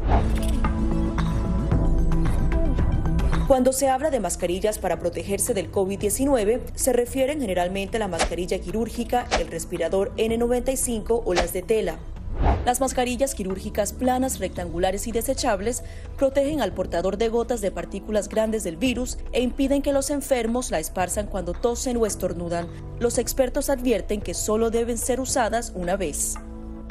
El respirador N95 de forma oval y más ajustado a la cara tiene una válvula de exhalación que ayuda con la humedad y el calor cuando respiramos. Además de filtrar partículas grandes, puede impedir que pase el 95% de las partículas pequeñas de virus y bacterias. Ante la escasez, muchos han recurrido a hacer sus propias mascarillas y en efecto los expertos confirman que estas mascarillas caseras pueden ser efectivas. Las mascarillas nos pueden servir como una barrera aislante para las secreciones, pero tener mucho cuidado porque hemos visto gente que eh, usa la mascarilla, pero al acomodarse la mascarilla se está tocando la cara, y eso es justamente lo que queremos evitar, es que la gente se esté tocando la cara en estos momentos porque cuando uno está en lugares públicos puedes estar pasando la mano por una superficie que ha sido tocada por otras personas y que puede estar contaminada y luego sin querer eh, te puedes llevar la mano a la cara. Para más información visita nuestra página web y síguenos a través de las redes sociales bajo arroba Voz de América.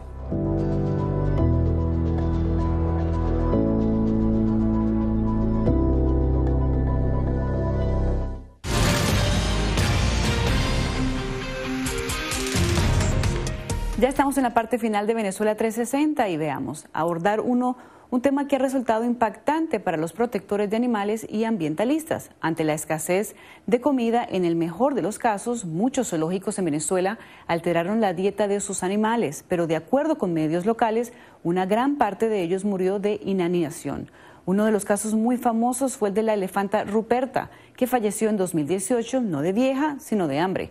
En la actualidad, los zoológicos en Caracas lucen con menos especies consumidos por la maleza y con escasas fuentes de agua. Adriana Núñez Rabascal hizo un recorrido por alguno de ellos. Veamos. Estanques secos, maleza por doquier, áreas de servicio al público y de recreación sin mantenimiento. Son las postales del Parque Zoológico de Caricuao, el más grande de Caracas. No, bueno, lo veo súper deteriorado el parque, pero ya no es como antes. ¿Cómo era antes? No, había bastantes animales. Se ve descuidado, en verdad, se ve que sí le hace falta más cariño, por decirlo, más cariño hacia los animales. Porque ahorita estábamos por allá arriba y, había un monito con un, con un piecito partido. El lugar alberga siete ambientes para diferentes especies y aunque la mayoría de la fauna aún se puede apreciar, algunos ejemplares, como las elefantas, Ruperta y Margarita, murieron y no han sido sustituidas. En cambio, los amuros invaden sus espacios. O sea, si tenemos una exhibición para albergar este, cebras, jirafas, eh, eh, antílopes africanos y vemos un caballo, entonces uno dice, bueno, pero eso no fue diseñado para eso. El año pasado, el Instituto Nacional de Parques Imparques denunció ser blanco de una campaña en redes sociales en la que se le señalaba de haber descuidado los animales del zoológico. En un comunicado, el ente señaló textualmente que todos los animales cuentan con atención permanente, especializada y profesional las 24 horas del día, aún en tiempos de cuarentena. Venezuela tiene 17 zoológicos y acuarios, pero según la Estrategia Mundial de Conservación publicada en 2005, estos centros, además de entretener a los visitantes, deben cumplir las funciones de educar y diseñar programas de preservación y de formación profesional, algo que según expertos parece haber quedado en el olvido. Si usted no cumple con la estrategia mundial, que ya es un hecho ganado, usted no es zoológico. Entonces, ¿Para qué quiero yo encierros de animales o cárceles de animales o establecimientos de reclusión de animales? No son zoológicos. En el Parque del Este de la capital venezolana se repiten las mismas fotografías. Los pozos de agua también lucen secos. El monte ha crecido tanto que es difícil apreciar los animales que allí se exhiben y algunos de ellos muestran sus costillas como señal de la realidad que viven. Adriana Núñez Rabascal, Venezuela 360, Voz de América, Caracas del trabajo infantil se reporta en Venezuela. Según la Fundación Thomson Reuters, la pandemia de COVID-19 y la existente crisis económica del país han exacerbado las condiciones de vulnerabilidad de miles de menores que laboran para apoyar a sus padres o cuidadores. Según un informe del Departamento de Empleo de Estados Unidos, los niños venezolanos que más trabajan son entre las edades de 10 y 14 años. Se desempeñan en áreas como la agricultura, la minería y el trabajo doméstico. Te saludó Cristina Caicedo Smith desde La Voz de América en Washington.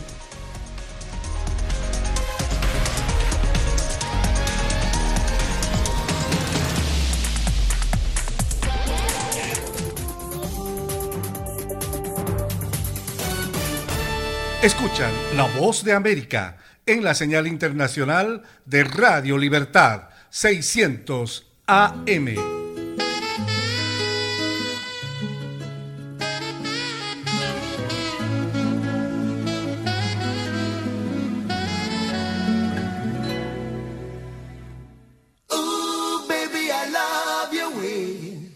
every day.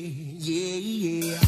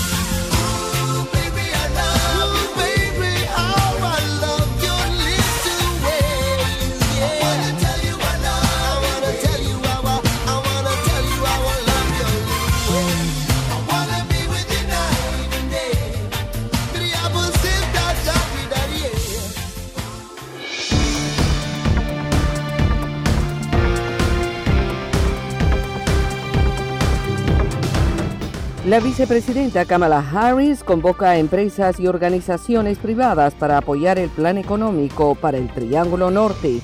El Congreso de Estados Unidos no logra aprobar la ley de reforma policial y sigue debatiendo sobre diferentes propuestas.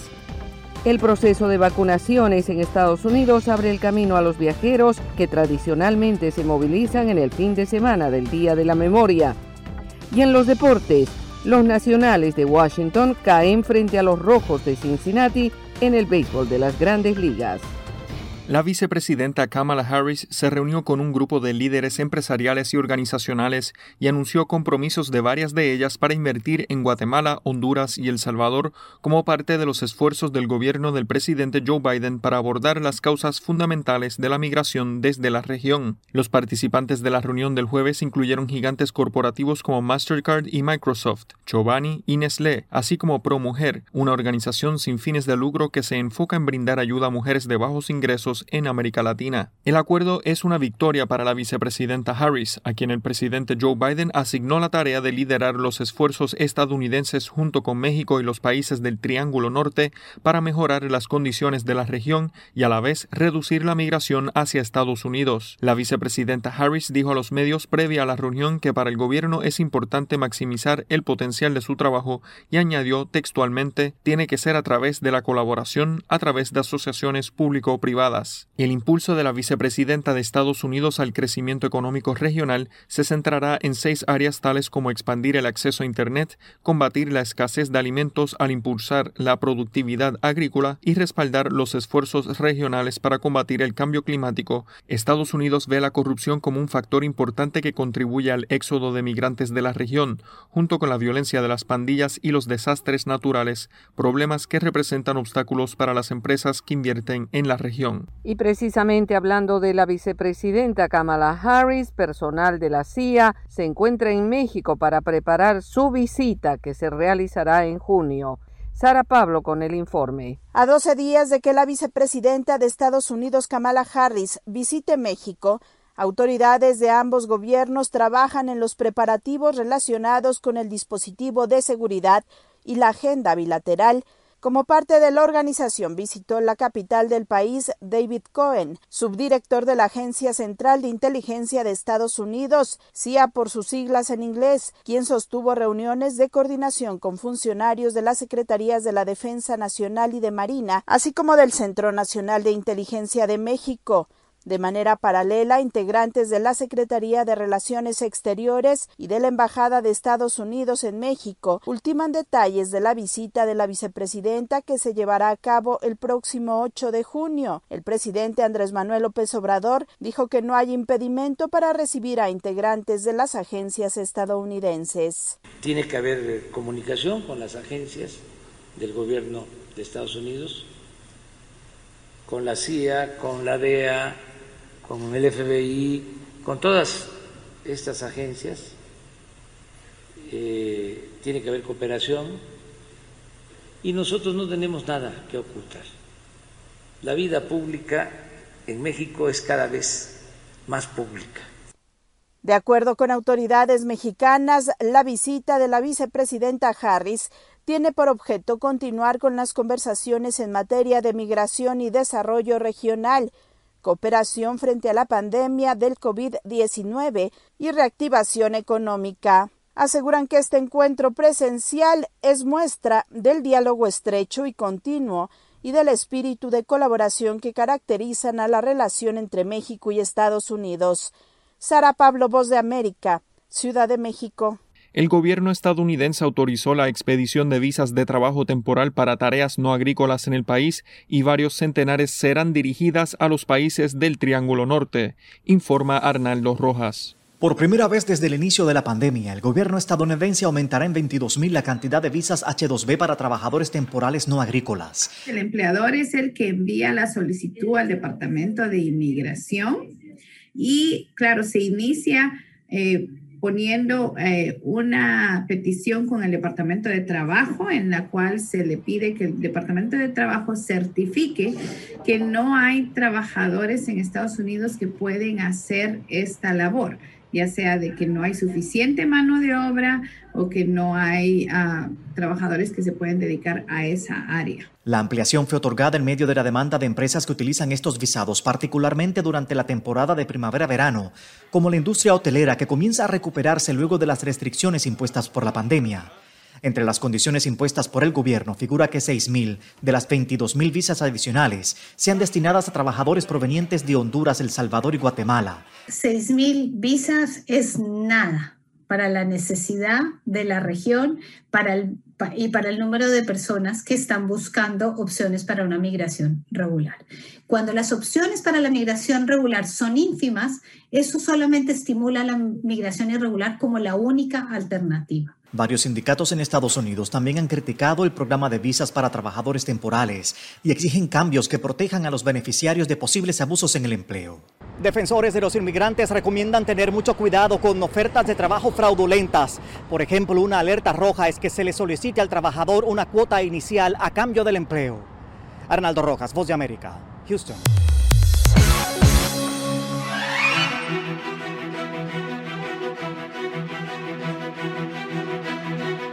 Cordiales saludos a nuestra audiencia desde Washington. Soy John F. Burnett y hoy en Conversando con la Voz de América abordamos el tema del fenómeno en el que una superluna coincide con un eclipse lunar haciendo que la luna cambie a un color rojizo muy singular.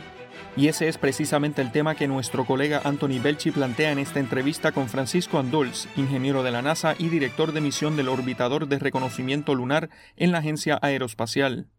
Tenemos una luna llena que está en el punto más cerca de la Tierra, en cuanto a la órbita lunar, pues está en el perigeo. Al estar en el perigeo lunar, la luna se ve 14% más grande, aún más brillante, y pues por eso se considera una superluna. Eh, como punto de referencia, eh, una luna, una superluna comparado a una mini luna, que cuando más lejos está, es como comprar una, una, moneda de 25 centavos con una moneda de 5 centavos. Así de uno pues tiene una referencia de qué tan más grande es. En adición a que... ¿Me vas a preguntar algo? perdón, perdón. Ah, en, adición a eso, pues también tenemos un, un eclipse lunar total que ocurre. Y entonces ahí pues la mayoría de los Estados Unidos va, va a poder ver el comienzo de ese eclipse. Va a llegar una parte en que la costa este de Estados Unidos nada más va a poder ver el principio, no va a llegar a ver la luna entera ponerse oscura o ponerse roja. Pero puntos ya hacia el oeste del Mississippi van a poder apreciar ese espectáculo en que la luna entonces se pone bien oscura y de repente se pone rojiza y por eso esta luna, la decimos una superluna roja o una superluna de sangre. Eh, en adición a eso, como es una luna llena en mayo, es una, una luna de flor, o sea que es una superluna de flor de sangre o superluna de flor roja. Uh, y añadiendo a cómo se le llama este tipo de luna. Francisco, ¿eso es un fenómeno que ocurre cada año? ¿Cada cuánto ocurre el hecho de que eh, una superluna, o sea, imagino que es, un hecho que no pasa muy a menudo el hecho de que coincida una superluna con un eclipse lunar, pero sí que es cierto que, una superluna o un eclipse lunar sí que ocurre eh, cada cierto tiempo, ¿no? Solo los eclipses lunares sí ocurren unas cuantas veces, eh, una vez por lo menos al año. Eh, las superlunas generalmente ocurren cada dos o como dos o tres veces al año pero el que coincida una superluna con un eclipse es mucho menos frecuente. La última vez que hubo una superluna así fue hace ya casi cinco años atrás. Pero sabiendo eso y que ocurren los eclipses lunares más frecuentemente que eso, para los que se pierden el show esta, esta noche y pues no pueden ver la luna ponerse roja, especialmente aquellos hacia el este de Estados Unidos, pueden esperar al año que viene más o menos para esta época, en mayo 15 del año que viene, va a haber otro eclipse lunar, pero entonces el show es más bien hacia el Atlántico. Así que desde Europa hasta la parte este de Estados Unidos van a poder apreciar el show, que mientras este año es más bien hacia el Pacífico y entonces va a ser la costa oeste de Estados Unidos que va a disfrutar. Oye, unos consejos para poder disfrutar de, de, este eclipse lunar. ¿Es a lo mejor una buena medida irse a lugares alejados de la ciudad, quizás con poca luz, para que mm, eh, poder apreciar mejor la, la imagen? Definitivamente. Eh, para empezar, busquen un sitio que tenga visibilidad, especialmente hacia el suroeste, que no tenga muchos árboles, que esté bastante despejo de edificios, y así van a poder apreciar la luna poniéndose y apreciar más el eclipse. Eh, segundo, como mencionaste, mientras más lejos de la ciudad, de las luces de la ciudad uno esté, pues más puede apreciar la brillantez. Y en adición a la luna, pues puede disfrutar de las estrellas, los planetas que están cerca. Era Francisco Andols, director de misión del orbitador de reconocimiento lunar de la NASA, explicando la coincidencia de un eclipse lunar con una superluna. Esto fue Conversando con la Voz de América.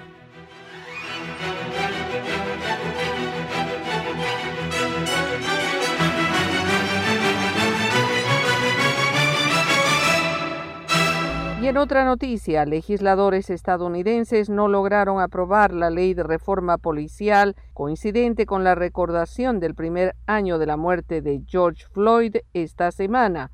Héctor Contreras informa. Esta semana se cumplió el primer año de la muerte de George Floyd, el afroestadounidense que murió en Minneapolis bajo custodia policial y que desató fuertes protestas en muchos lugares del mundo y que hasta ahora no ha logrado que legisladores estadounidenses aprueben una ley que reforma la policía en Estados Unidos. Para el presidente Joe Biden, esta era la fecha límite para sancionar la ley, pero el Congreso de los Estados Unidos continúa luchando para aprobar una legislación de reforma policial que lleva el nombre de George Floyd y que enfrenta dificultades. Sin embargo, la representante demócrata por California, Karen Bass, destaca.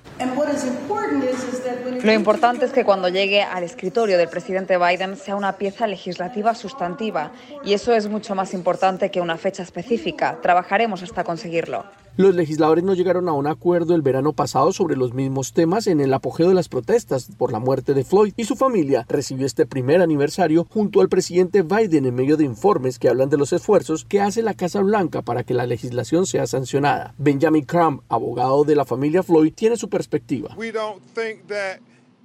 No creemos que tenga que ser uno contra el otro. Lo que todos queremos es una mejor vigilancia donde George Floyd tendrá la oportunidad de tomar un respiro sin tener una rodilla en el cuello. La familia Floyd también estuvo esta semana en el Capitolio reuniéndose con los principales negociadores de la legislación, los senadores Cory Booker, demócrata representante por Nueva Jersey, y Tim Scott, representante republicano por Carolina del Sur. Y precisamente fue este último el que mencionó los avances de la propuesta.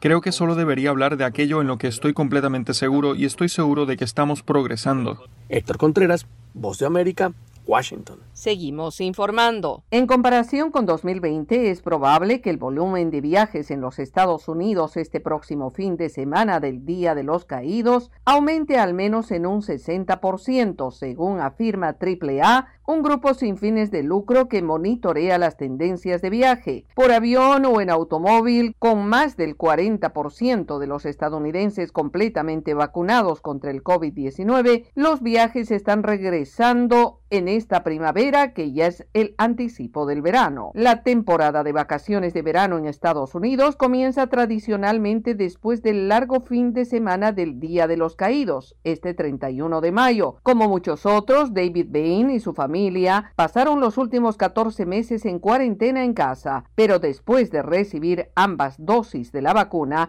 están haciendo muchos planes de viaje. Estamos considerando algo más que el tipo de viajes a los que podemos conducir. Estamos considerando lugares a los que podemos volar, como la Selva Verde Lodge en Costa Rica o al norte de Barcelona. Y los agentes de viaje dicen que muchos estadounidenses están haciendo planes similares. Elizabeth Monahan es gerente senior de comunicaciones de TripAdvisor y destaca. Tenemos una encuesta reciente que muestra que más de dos tercios de los estadounidenses están planeando un viaje esta temporada. La mayoría de los estadounidenses viajarán dentro del país en dirección a las numerosas playas y parques nacionales. Conducir sigue siendo el medio de transporte más popular. Más de la mitad de los estadounidenses están planeando un viaje largo por carretera, según dice la Asociación Estadounidense del Automóvil. ¿Se ha preguntado cómo puede protegerse contra el coronavirus? Se lo contamos desde La Voz de América. Autoridades de salud recomiendan lavarse las manos con jabón y agua con frecuencia. También no se lleve las manos a la cara. Evite tocarse los ojos, nariz y boca con las manos sucias. Cubra su boca con el pliegue del codo al toser. Evite las multitudes y manténgase al menos un metro de distancia de otras personas, en especial si están contagiadas ya.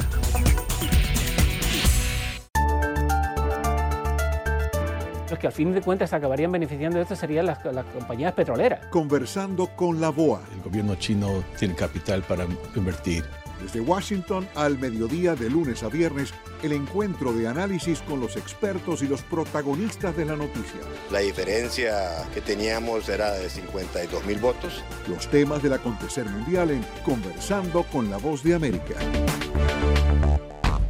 Agradecemos su sintonía a la voz de América. Empezamos ahora un recorrido por Latinoamérica y sus noticias.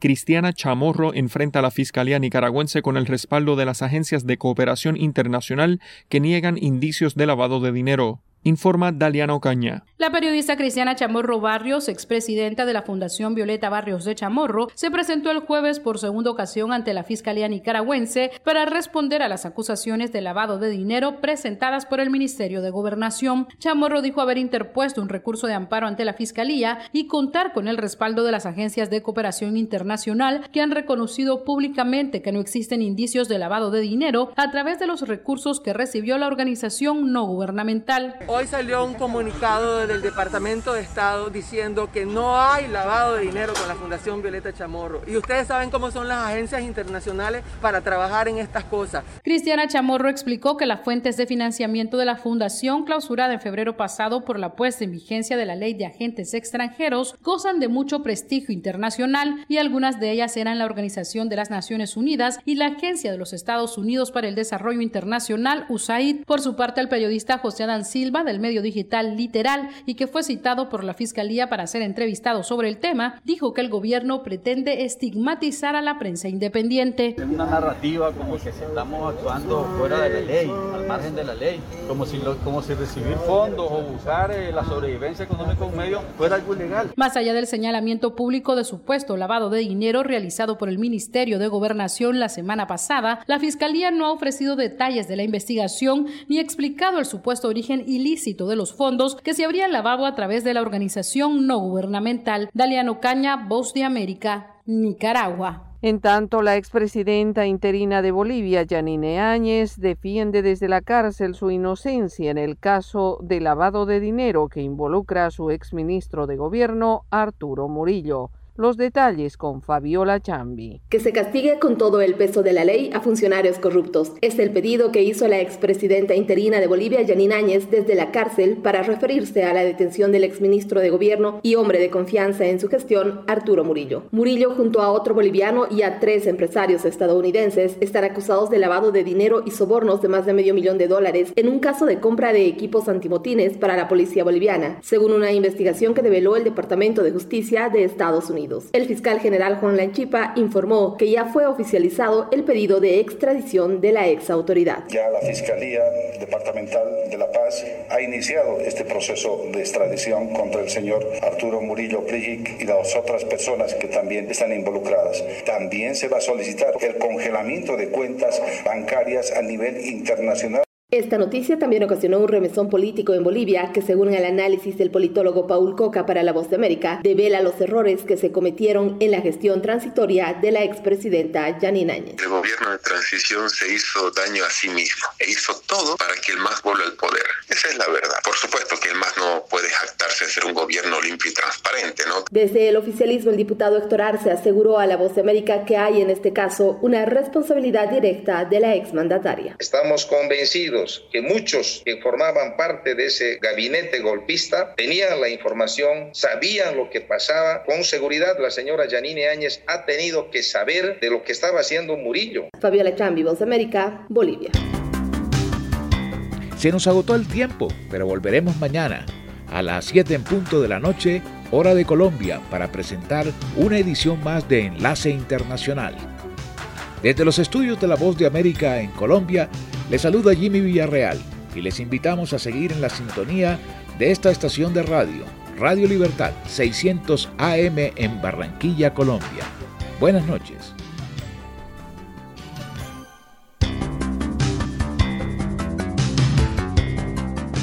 Enlace Internacional es una producción de Red Radial con el apoyo de La Voz de América para Colombia y Venezuela. Editores Carlos Tatis y Gabriel Villarreal. Master Control Gises Peroso y José Barreto. Producción ejecutiva Jimmy Villarreal. Red Radial Radio Sin Fronteras. www.redradial.co